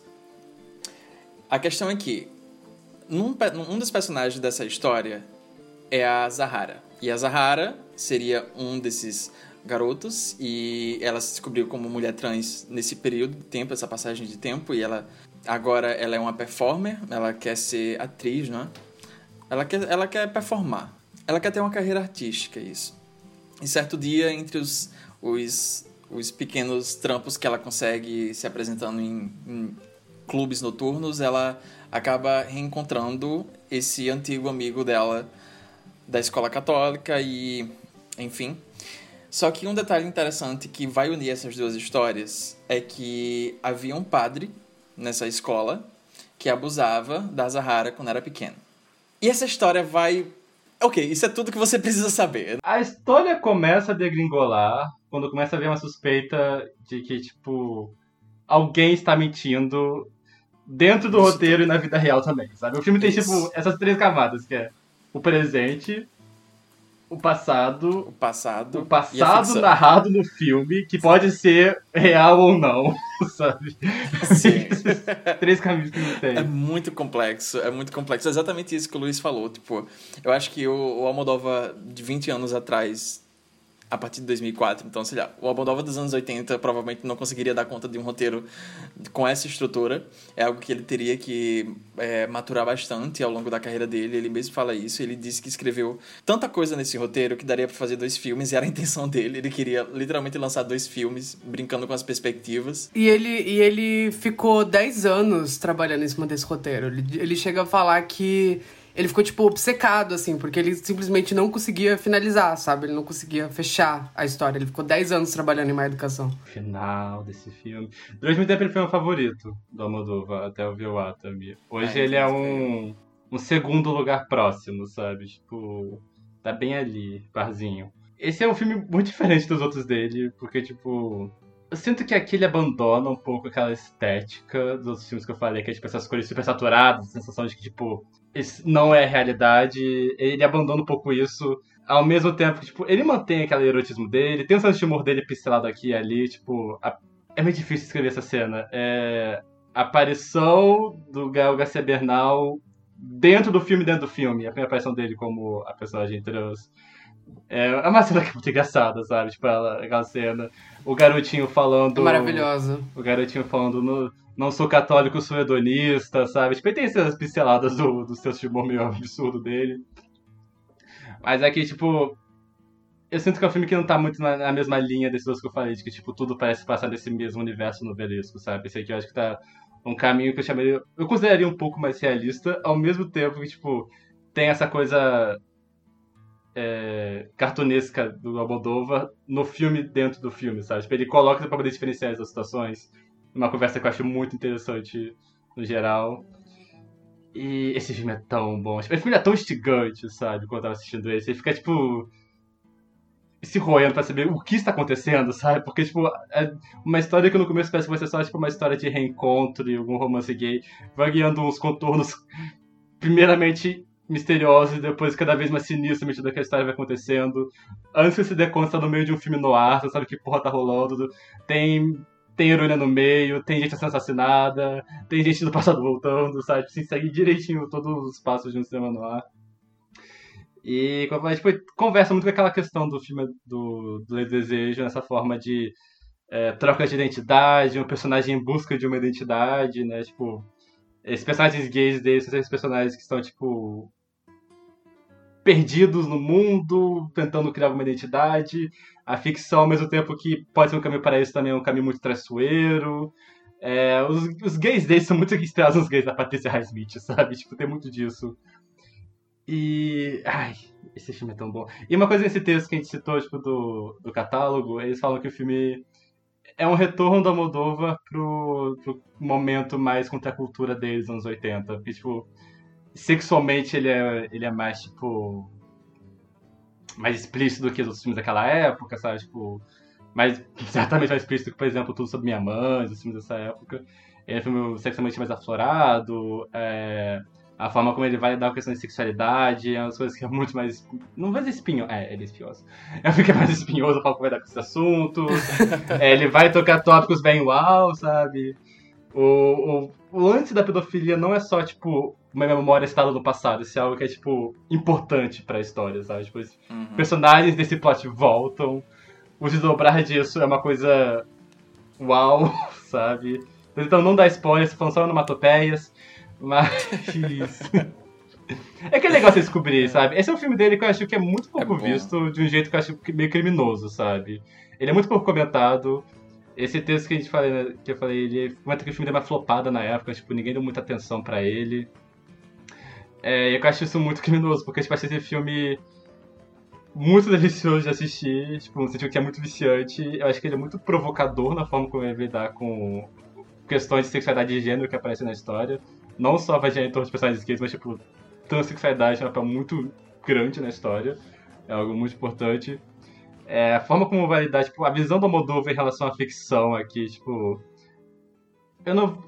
É a mesma visão deles, os filmes. Tipo, tem uma frase na Flor do Meu Segredo, que a personagem da. É Maria Paredes o nome da atriz, né? Maria ou Marisa? É. Marisa. Maria, Marisa Paredes, que ela fala, que ela é uma escritora de livros eróticos no Flor do Meu Segredo, ela fala algo do tipo, a realidade devia ser proibida, sabe? E essa é uma coisa, esse é um mote de vários filmes que lidar com artistas, Isso aparece aqui, só que de uma forma que eu acho um, um pouco mais desesperançada, eu diria. Tipo, essa coisa da a ficção como uma forma de tentar fazer as pazes com o passado. Não só fazer as pazes, mas talvez tentar, tipo, modificar a sua relação com o passado, talvez, em geral. Tipo, ao mesmo tempo ele é muito desesperançado com isso, devido os rumos que a história toma, sabe? Enfim, Eu é muito queria- bom esse filme, assista. É muito bom. Eu queria que, eu queria que a gente começasse. É, ó, a partir de agora, se você não assistiu Uma Educação, vai assistir e depois volta a escutar, que a gente vai falar sobre spoiler. O, Tem uma coisa o Luiz nem Tem opinou. na Netflix. Tem na Luiz nem Netflix. opinou até agora. Mas ele. Não deixaram falar. porque eles- Não, tô brincando. Você tá tentando me silenciar? Não, tô brincando. Uma coisa que eu gosto muito e que eu tinha pegado isso. Eu já revi esse filme já várias vezes pra, pra um espaço de tempo curto desde que eu assisti pela primeira vez. É, já botei outras pessoas pra assistir. Eu tenho um post dele na, na minha parede. Eu acho que quando a gente for anunciar o episódio vocês vão ver. Mas tem e uma coisa você que eu você falou dele. isso apontando pra parede, como se alguém fosse ver. A gente faz isso constantemente nesse programa. A gente assim, olha, eu tô por aqui. Aí a gente faz, tipo, fica fazendo pra câmera, como se não fosse um podcast em áudio, né? Ah, mas, mas tinha uma coisa que eu tinha pego já e ficou bastante esclarecida quando eu tava lendo Conversas com a Moldova, que ele realmente fala isso, eles conversam sobre isso.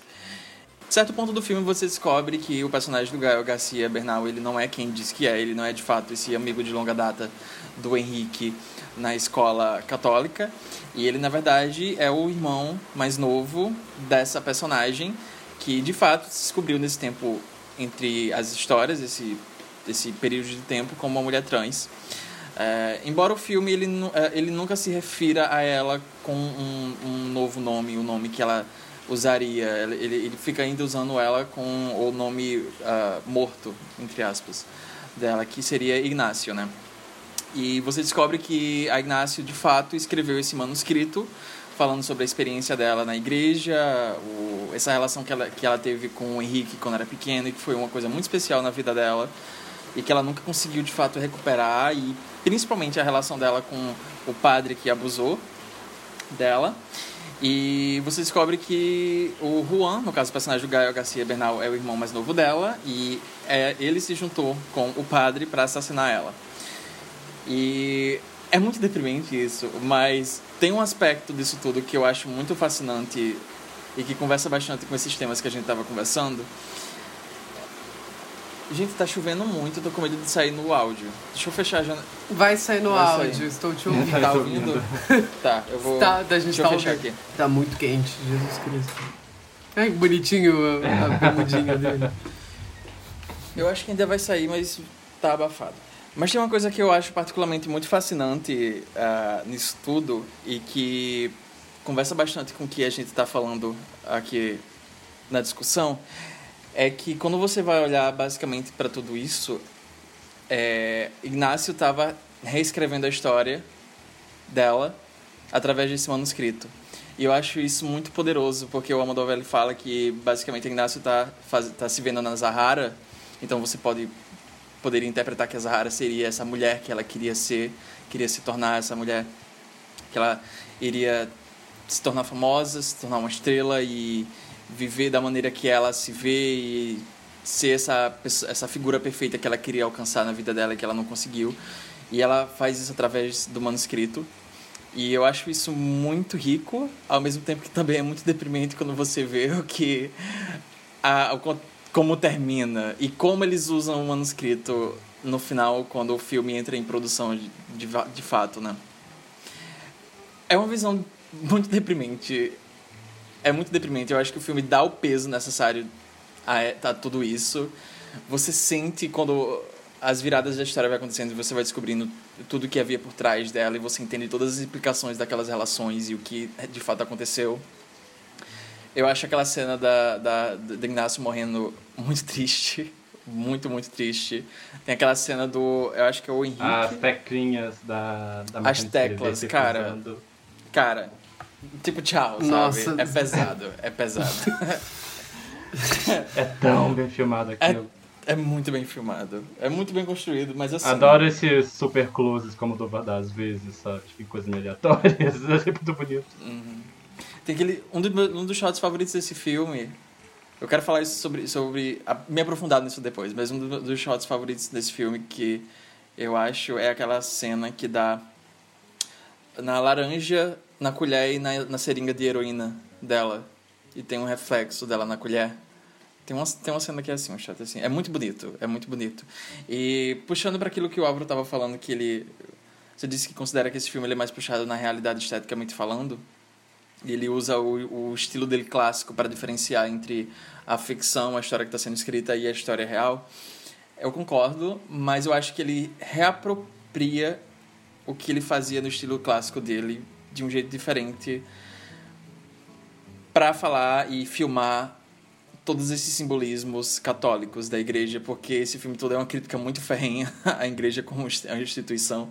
E eu acho que esse filme, por falar desse tema específico, eu acho que talvez seja o mais ácido do Almodóvar desde Maus Hábitos, que é literalmente sobre um grupo de, de freiras malucas e blasfêmicas. É, e tem muita vibe Globo Filmes, o Maus Hábitos.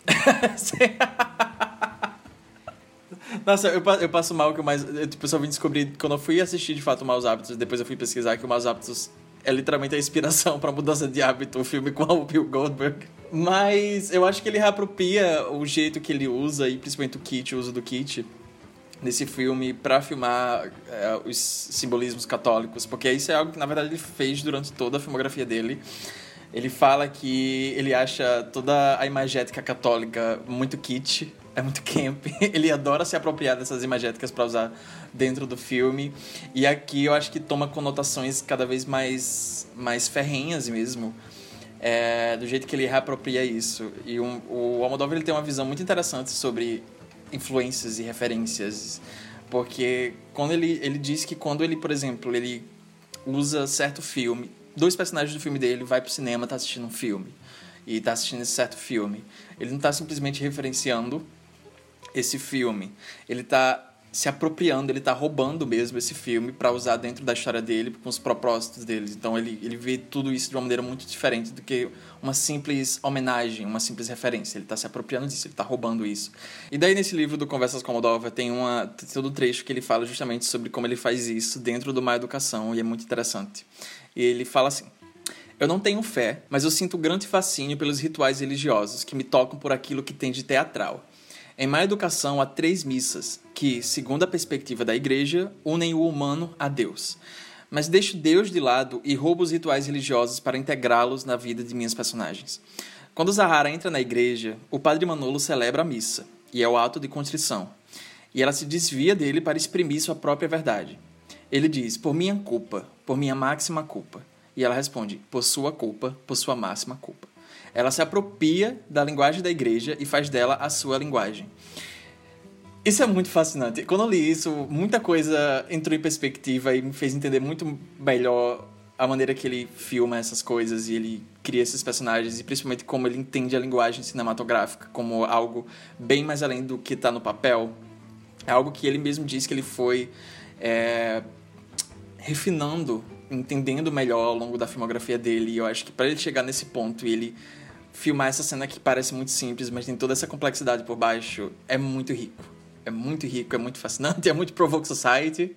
Eu adoro isso, eu sempre vou adorar isso nele. E é isso. Assistam Má Educação, mas assistam também Maus Hábitos. É um dos, dos- dos filmes iniciais da carreira dele. Pode ser considerado não tão polido quanto esses outros que a gente veria nas décadas seguintes, mas eu- Considerado? mas ele é, mas ele é bom. Eu acho ele tem ele tem umas coisas muito eu, não é um dos meus favoritos dele, mas eu acho que ali você encontra uma moda, principalmente desses filmes iniciais e tem uns que tô devendo assistir, inclusive, eu ainda preciso ver o que, é que eu fiz pra merecer isso, Labirinto de Paixões. Não é muito legal, não. Matador. Isso. O título é melhor que o filme. Tem a Carmen Maura cheirando cola nesse. Essa cena é boa, essa cena é boa. Cara, cara, a abertura do. Eu, eu vi, na verdade, eu vi metade do, do que eu fiz pra merecer isso, mas eu não terminei. Mas eu lembro que a abertura é a Carmen Maura vendo um cara muito gostoso pelado e ela, tipo, babando ele. E é toda a sequência da Esse filme abertura. é muito aleatório. É muito aleatório. Do, tipo, no final, literalmente, a última cena é descobrindo que a criança vizinha tem telecinese. E ela fica, tipo, usando a telecinese dela pra poder, tipo, pintar a parede. E é isso. E a Carmela fica assim, ah, nossa, que bacana. E acaba o filme aí. Olha aí o que eu tuitei esses dias.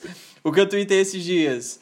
Todo gay que vai escrever um filme, eventualmente vai referenciar a Carrie. É isso que eu tô falando. Pior que é verdade, ela é maltratada pelos pais. Ou, ou sexta-feira 13. Ou sexta-feira sexta-feira 13, 13, parte parte 1. um. Foi isso que você Foi. escreveu.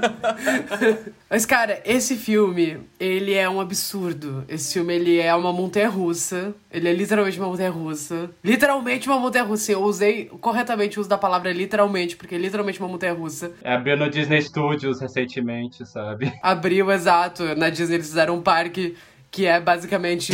fica reexibindo esse filme em looping. O Hop Harry. Noite de terror do Hop Harry. No- Se você for no Beto Carreiro, tem... tem um círculo gigante. Você só vai lá e entra e fica numa cadeira que fica tremendo enquanto fica passando esse filme. Vai ter, uma du... vai ter uma dublê, uma dublê que tá sendo muito mal paga, dublando que sai que sai, igual a Zahara naquela cena. Inclusive, nessa cena, a Zahara tá usando um vestido desenhado pelo Jean Paul Gaultier. Nossa, Paul nossa. Gaultier. Eu não sabia Aquele disso. look. Que é lindo. É lindo. Eu, eu botei nos, no rascunho do esqueleto o desenho original, se você quiser lá dar uma Ah, é olhada. Mas. É muito lindo e é um vestido cor de pele grudado, assim, que ele começa com meio que um. Não é umas penas, é tipo uns pelos, assim. E vai subindo, vai ficando cada vez mais colado no corpo e tem os, os pelos pubianos, os seios, e ele é todo encrustado de meio que uns diamantes, assim. E tem umas luvas que vai até as mãos e as unhas por cima. E é todo totalmente colado na pele. Eu fico muito surpreso que RuPaul's Drag Race fez mais de um episódio que o tema da passarela era nude. E ninguém refez essa porra. Porque ninguém tem refez dinheiro pra isso. Luiz. People are poor, sabe? Dá pra fazer, dá pra fazer com Nem todo mundo é Japão peça Gautier. de diamantezinho de 1,99. Eles fizeram coisa muito pior que custou mais caro, provavelmente. Uma, uma noite de 100 Almodóvar, sabe? Uma noite Deve ter dava. feito isso no Espanha, Dava. só que ninguém assiste, então. Ele já apareceu lá, ué, por que não fizeriam isso? Mas enfim, eu, esse filme ele é incrível. O, Gal, o Gael Garcia é o melhor papel da carreira do Gael Garcia Bernal. Foda-se tudo sobre minha mãe. Ele tá em tudo sobre Pau minha mãe. de todos Ele tá? filmes. Não é tudo sobre minha mãe, é. E tua mãe também. Ah, desculpa, eu- do Quaron. Eu confundi com. E tua mãe também do Quaron, perdão. que é latino de verdade. É o. Que é latino de verdade. Cara. Mas é o melhor papel, é o melhor papel do, do Gael Garcia Bernal. Ele tá uma força da natureza. É impressionante a quantidade de vezes que ele troca de personalidade desse filme e ele faz todas elas serem muito boas. Ele tá de um jeito no começo, ele tá de outro jeito como Zahara, ele tá incrível em todo aquele segmento do filme, tá hilário ao mesmo tempo que é muito complexo a performance dele. Ele é um ator interpretando um personagem num ponto do filme, você consegue ver a correlação entre as coisas. E depois você descobre que, na verdade, ele, é uma, ele tem uma terceira personalidade. É- ele é tipo uma pessoa interpretando outra pessoa, interpretando outra pessoa É muito de bem. filme. Ele tá muito, muito bem, gostoso. ele tá muito bem, ele tá muito gostoso. Ele tá muito Amanda, você gostoso. citou, Aquela cena da Você piscina. citou e sua mãe também. Pessoas deveriam voltar a sexualizar o Gal Garcia Bernal, sabe? Tipo assim, está em falta isso hoje em dia.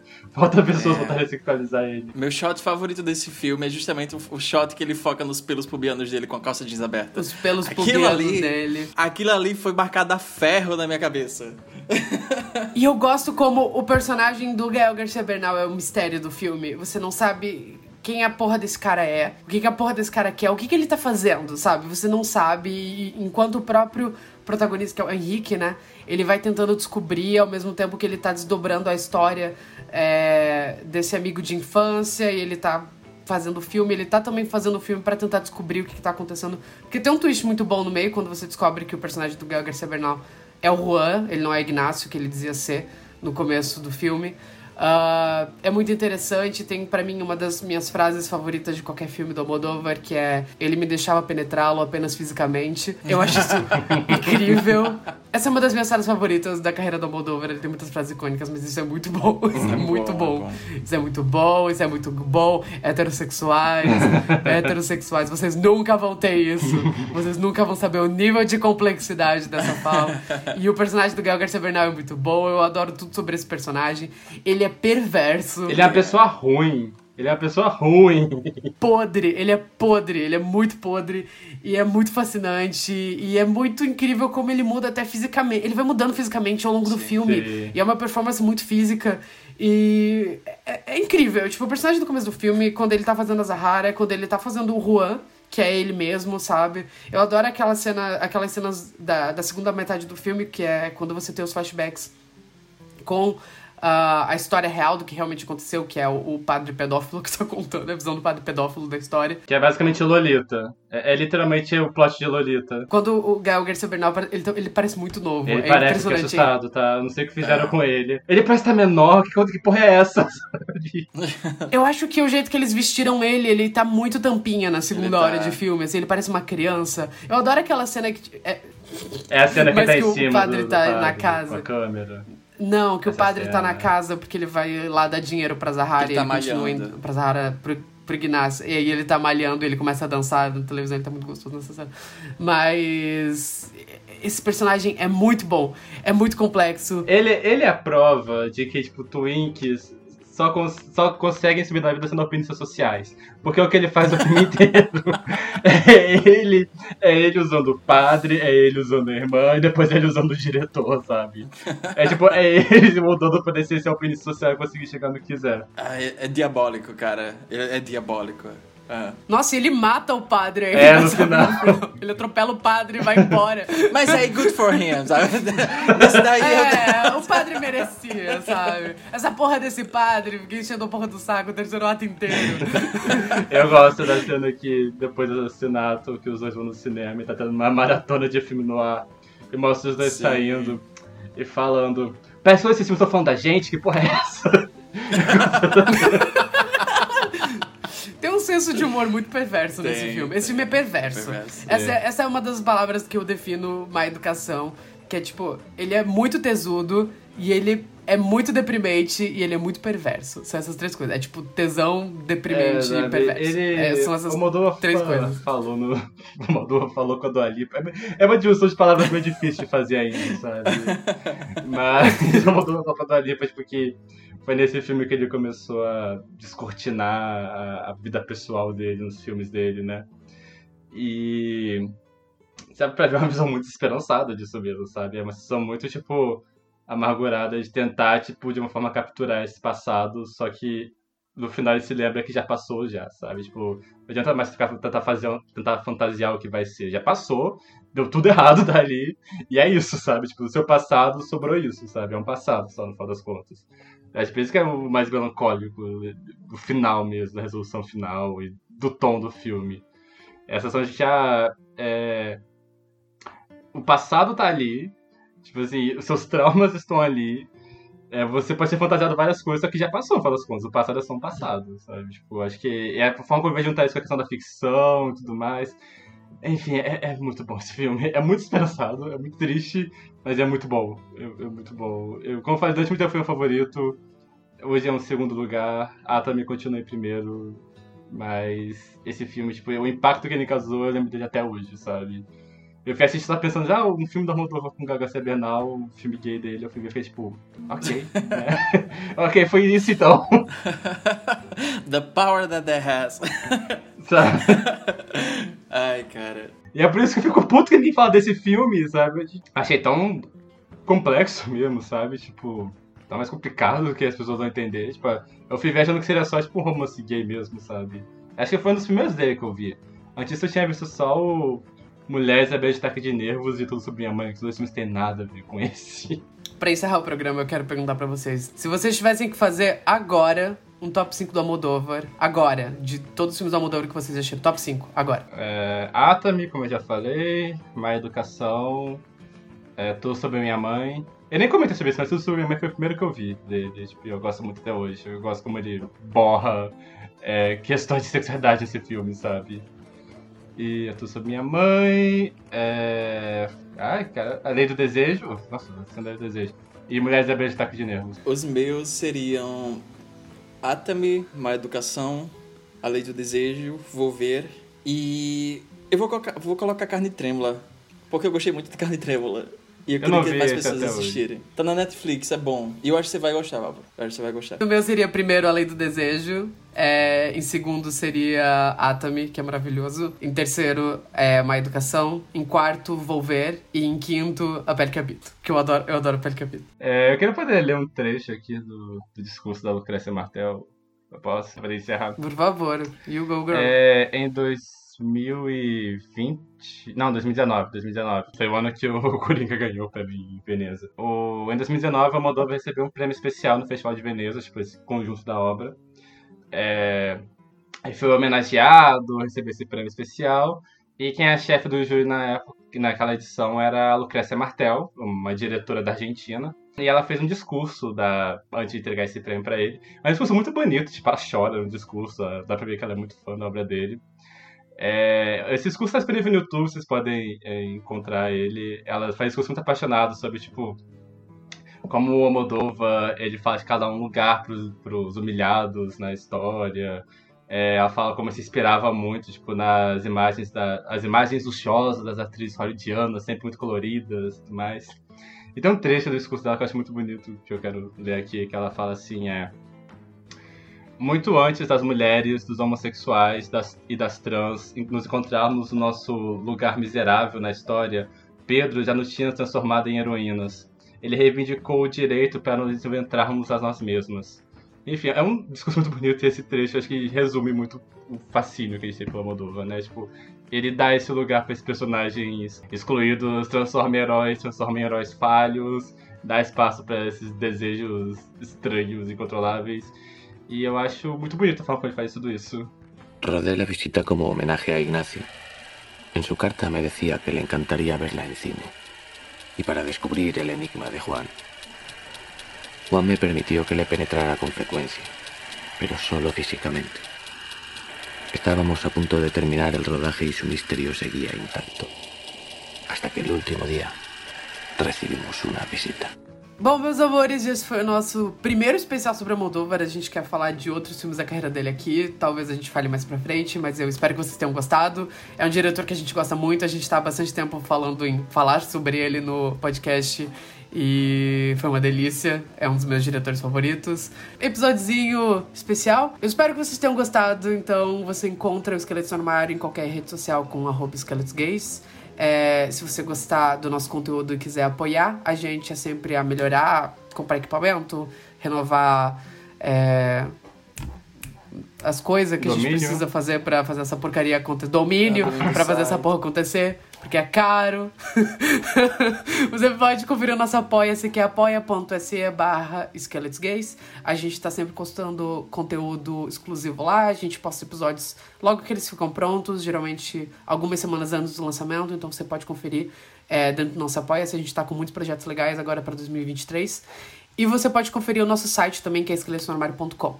Agora, se você quiser me encontrar na internet, você me encontra no Twitter, que é escrabroso. É, é escabroso, só que com um R no, no C, né? Então é escrabroso. É, você pode conferir também o meu Instagram pessoal com a minha cara, que é arroba.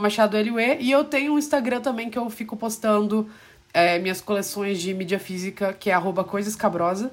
Ah, e lá nesse perfil eu postei a coleção do meu namorado de filme do Almodóvar, porque ele tem vários filmes do Almodóvar em DVD. Ele quer ainda fazer uma coleção completa. E fica o meu apelo também para voltarem a lançar filmes em mídia física, porque Dor e Glória não foi lançado em mídia física no Brasil, e Mães Paralelas também não foi lançado em mídia física no Brasil, então não tem como completar essa coleção nunca.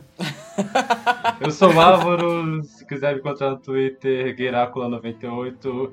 E eu tenho um perfil no Instagram pra falar de terror chamado arroba underline. E eu sou o João, se vocês quiserem me achar no Twitter, arroba JON3TO.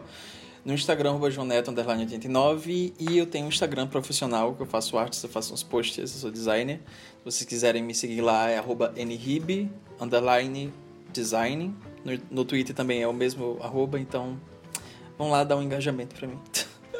E eu quero encerrar esse programa é, contando como o Antônio Bandeiras conheceu o Almodóvar, porque nessa entrevista que eu citei várias vezes nesse programa, ele conta que ele conheceu o Almodóvar no Café Gijon, como se pronunciaria isso com sotaque espanhol? Gijon, em Madrid, é, em 1980, e ele era amigo de alguns atores que ele trabalhava no Centro Dramático Nacional. E ele disse que ele nunca vai esquecer. O Almodóvar chegou lá com uma pasta vermelha, olhou pro Antônio Bandeiras e falou: é, Você tem um- uma cara muito romântica, deveria fazer cinema. E foi a primeira coisa que ele falou pro Antônio Bandeiras quando ele encontrou. Claramente era uma cantada, ele queria comer aquele twink. É... e a partir disso, eles começaram a parceria deles, que né, durou alguns anos, depois teve uma pausa, eles voltaram a trabalhar juntos, estão aí fazendo filme até hoje, tomara que eles nunca parem. Ah, e eu queria também finalizar esse programa dizendo que eu uso o perfume do Antônio Bandeiras, que é o The Secret. Então eu cheiro igual o Antônio Bandeiras, é só uma. Cheiro do, do gato de botas. o cheiro do gato de botas, exatamente. Ai, cara, sabe o que eu tô lembrando?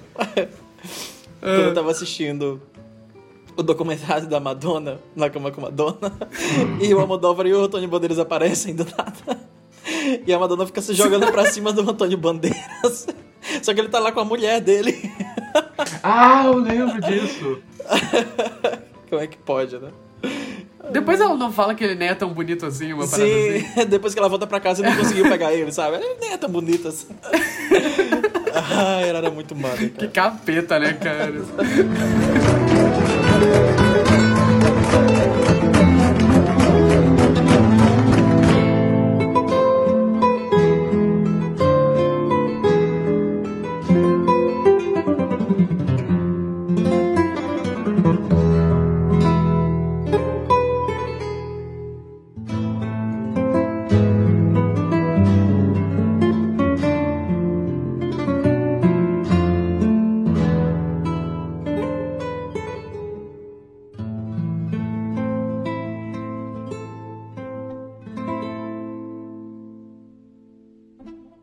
Sério. Ai, eu...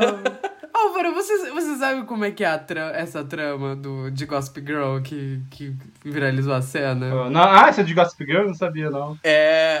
Tá, é o seguinte, eu vou te explicar então e vai ser o pós-créditos do programa. No episódio dessa segunda temporada de Gossip Girl, que é provavelmente. É, sabe, sabe aquela coisa que a gente sempre fala que, tipo, as séries têm geralmente uma primeira temporada de estabelecimento e a partir da segunda temporada eles enlouquecem? Quando eles, tipo, percebem que eles podem ser cancelados e eles tacam foda-se.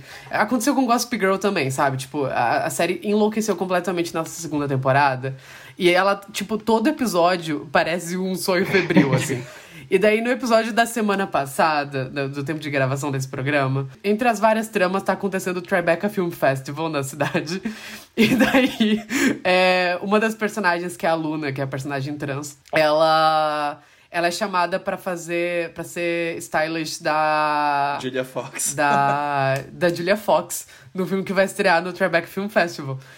E daí ela, tipo, descobre que a mãe dela é a estrela desse filme, ela não sabia. E daí tem aquela piada, assim, que ela tá olhando o IMDB, ela fica, ah, não. E daí a mulher fala, ah, é, é Rachel Ziegler, sabe? E fica tipo, não. Pior é a minha mãe. Essa cena é hilária. Essa cena é hilária.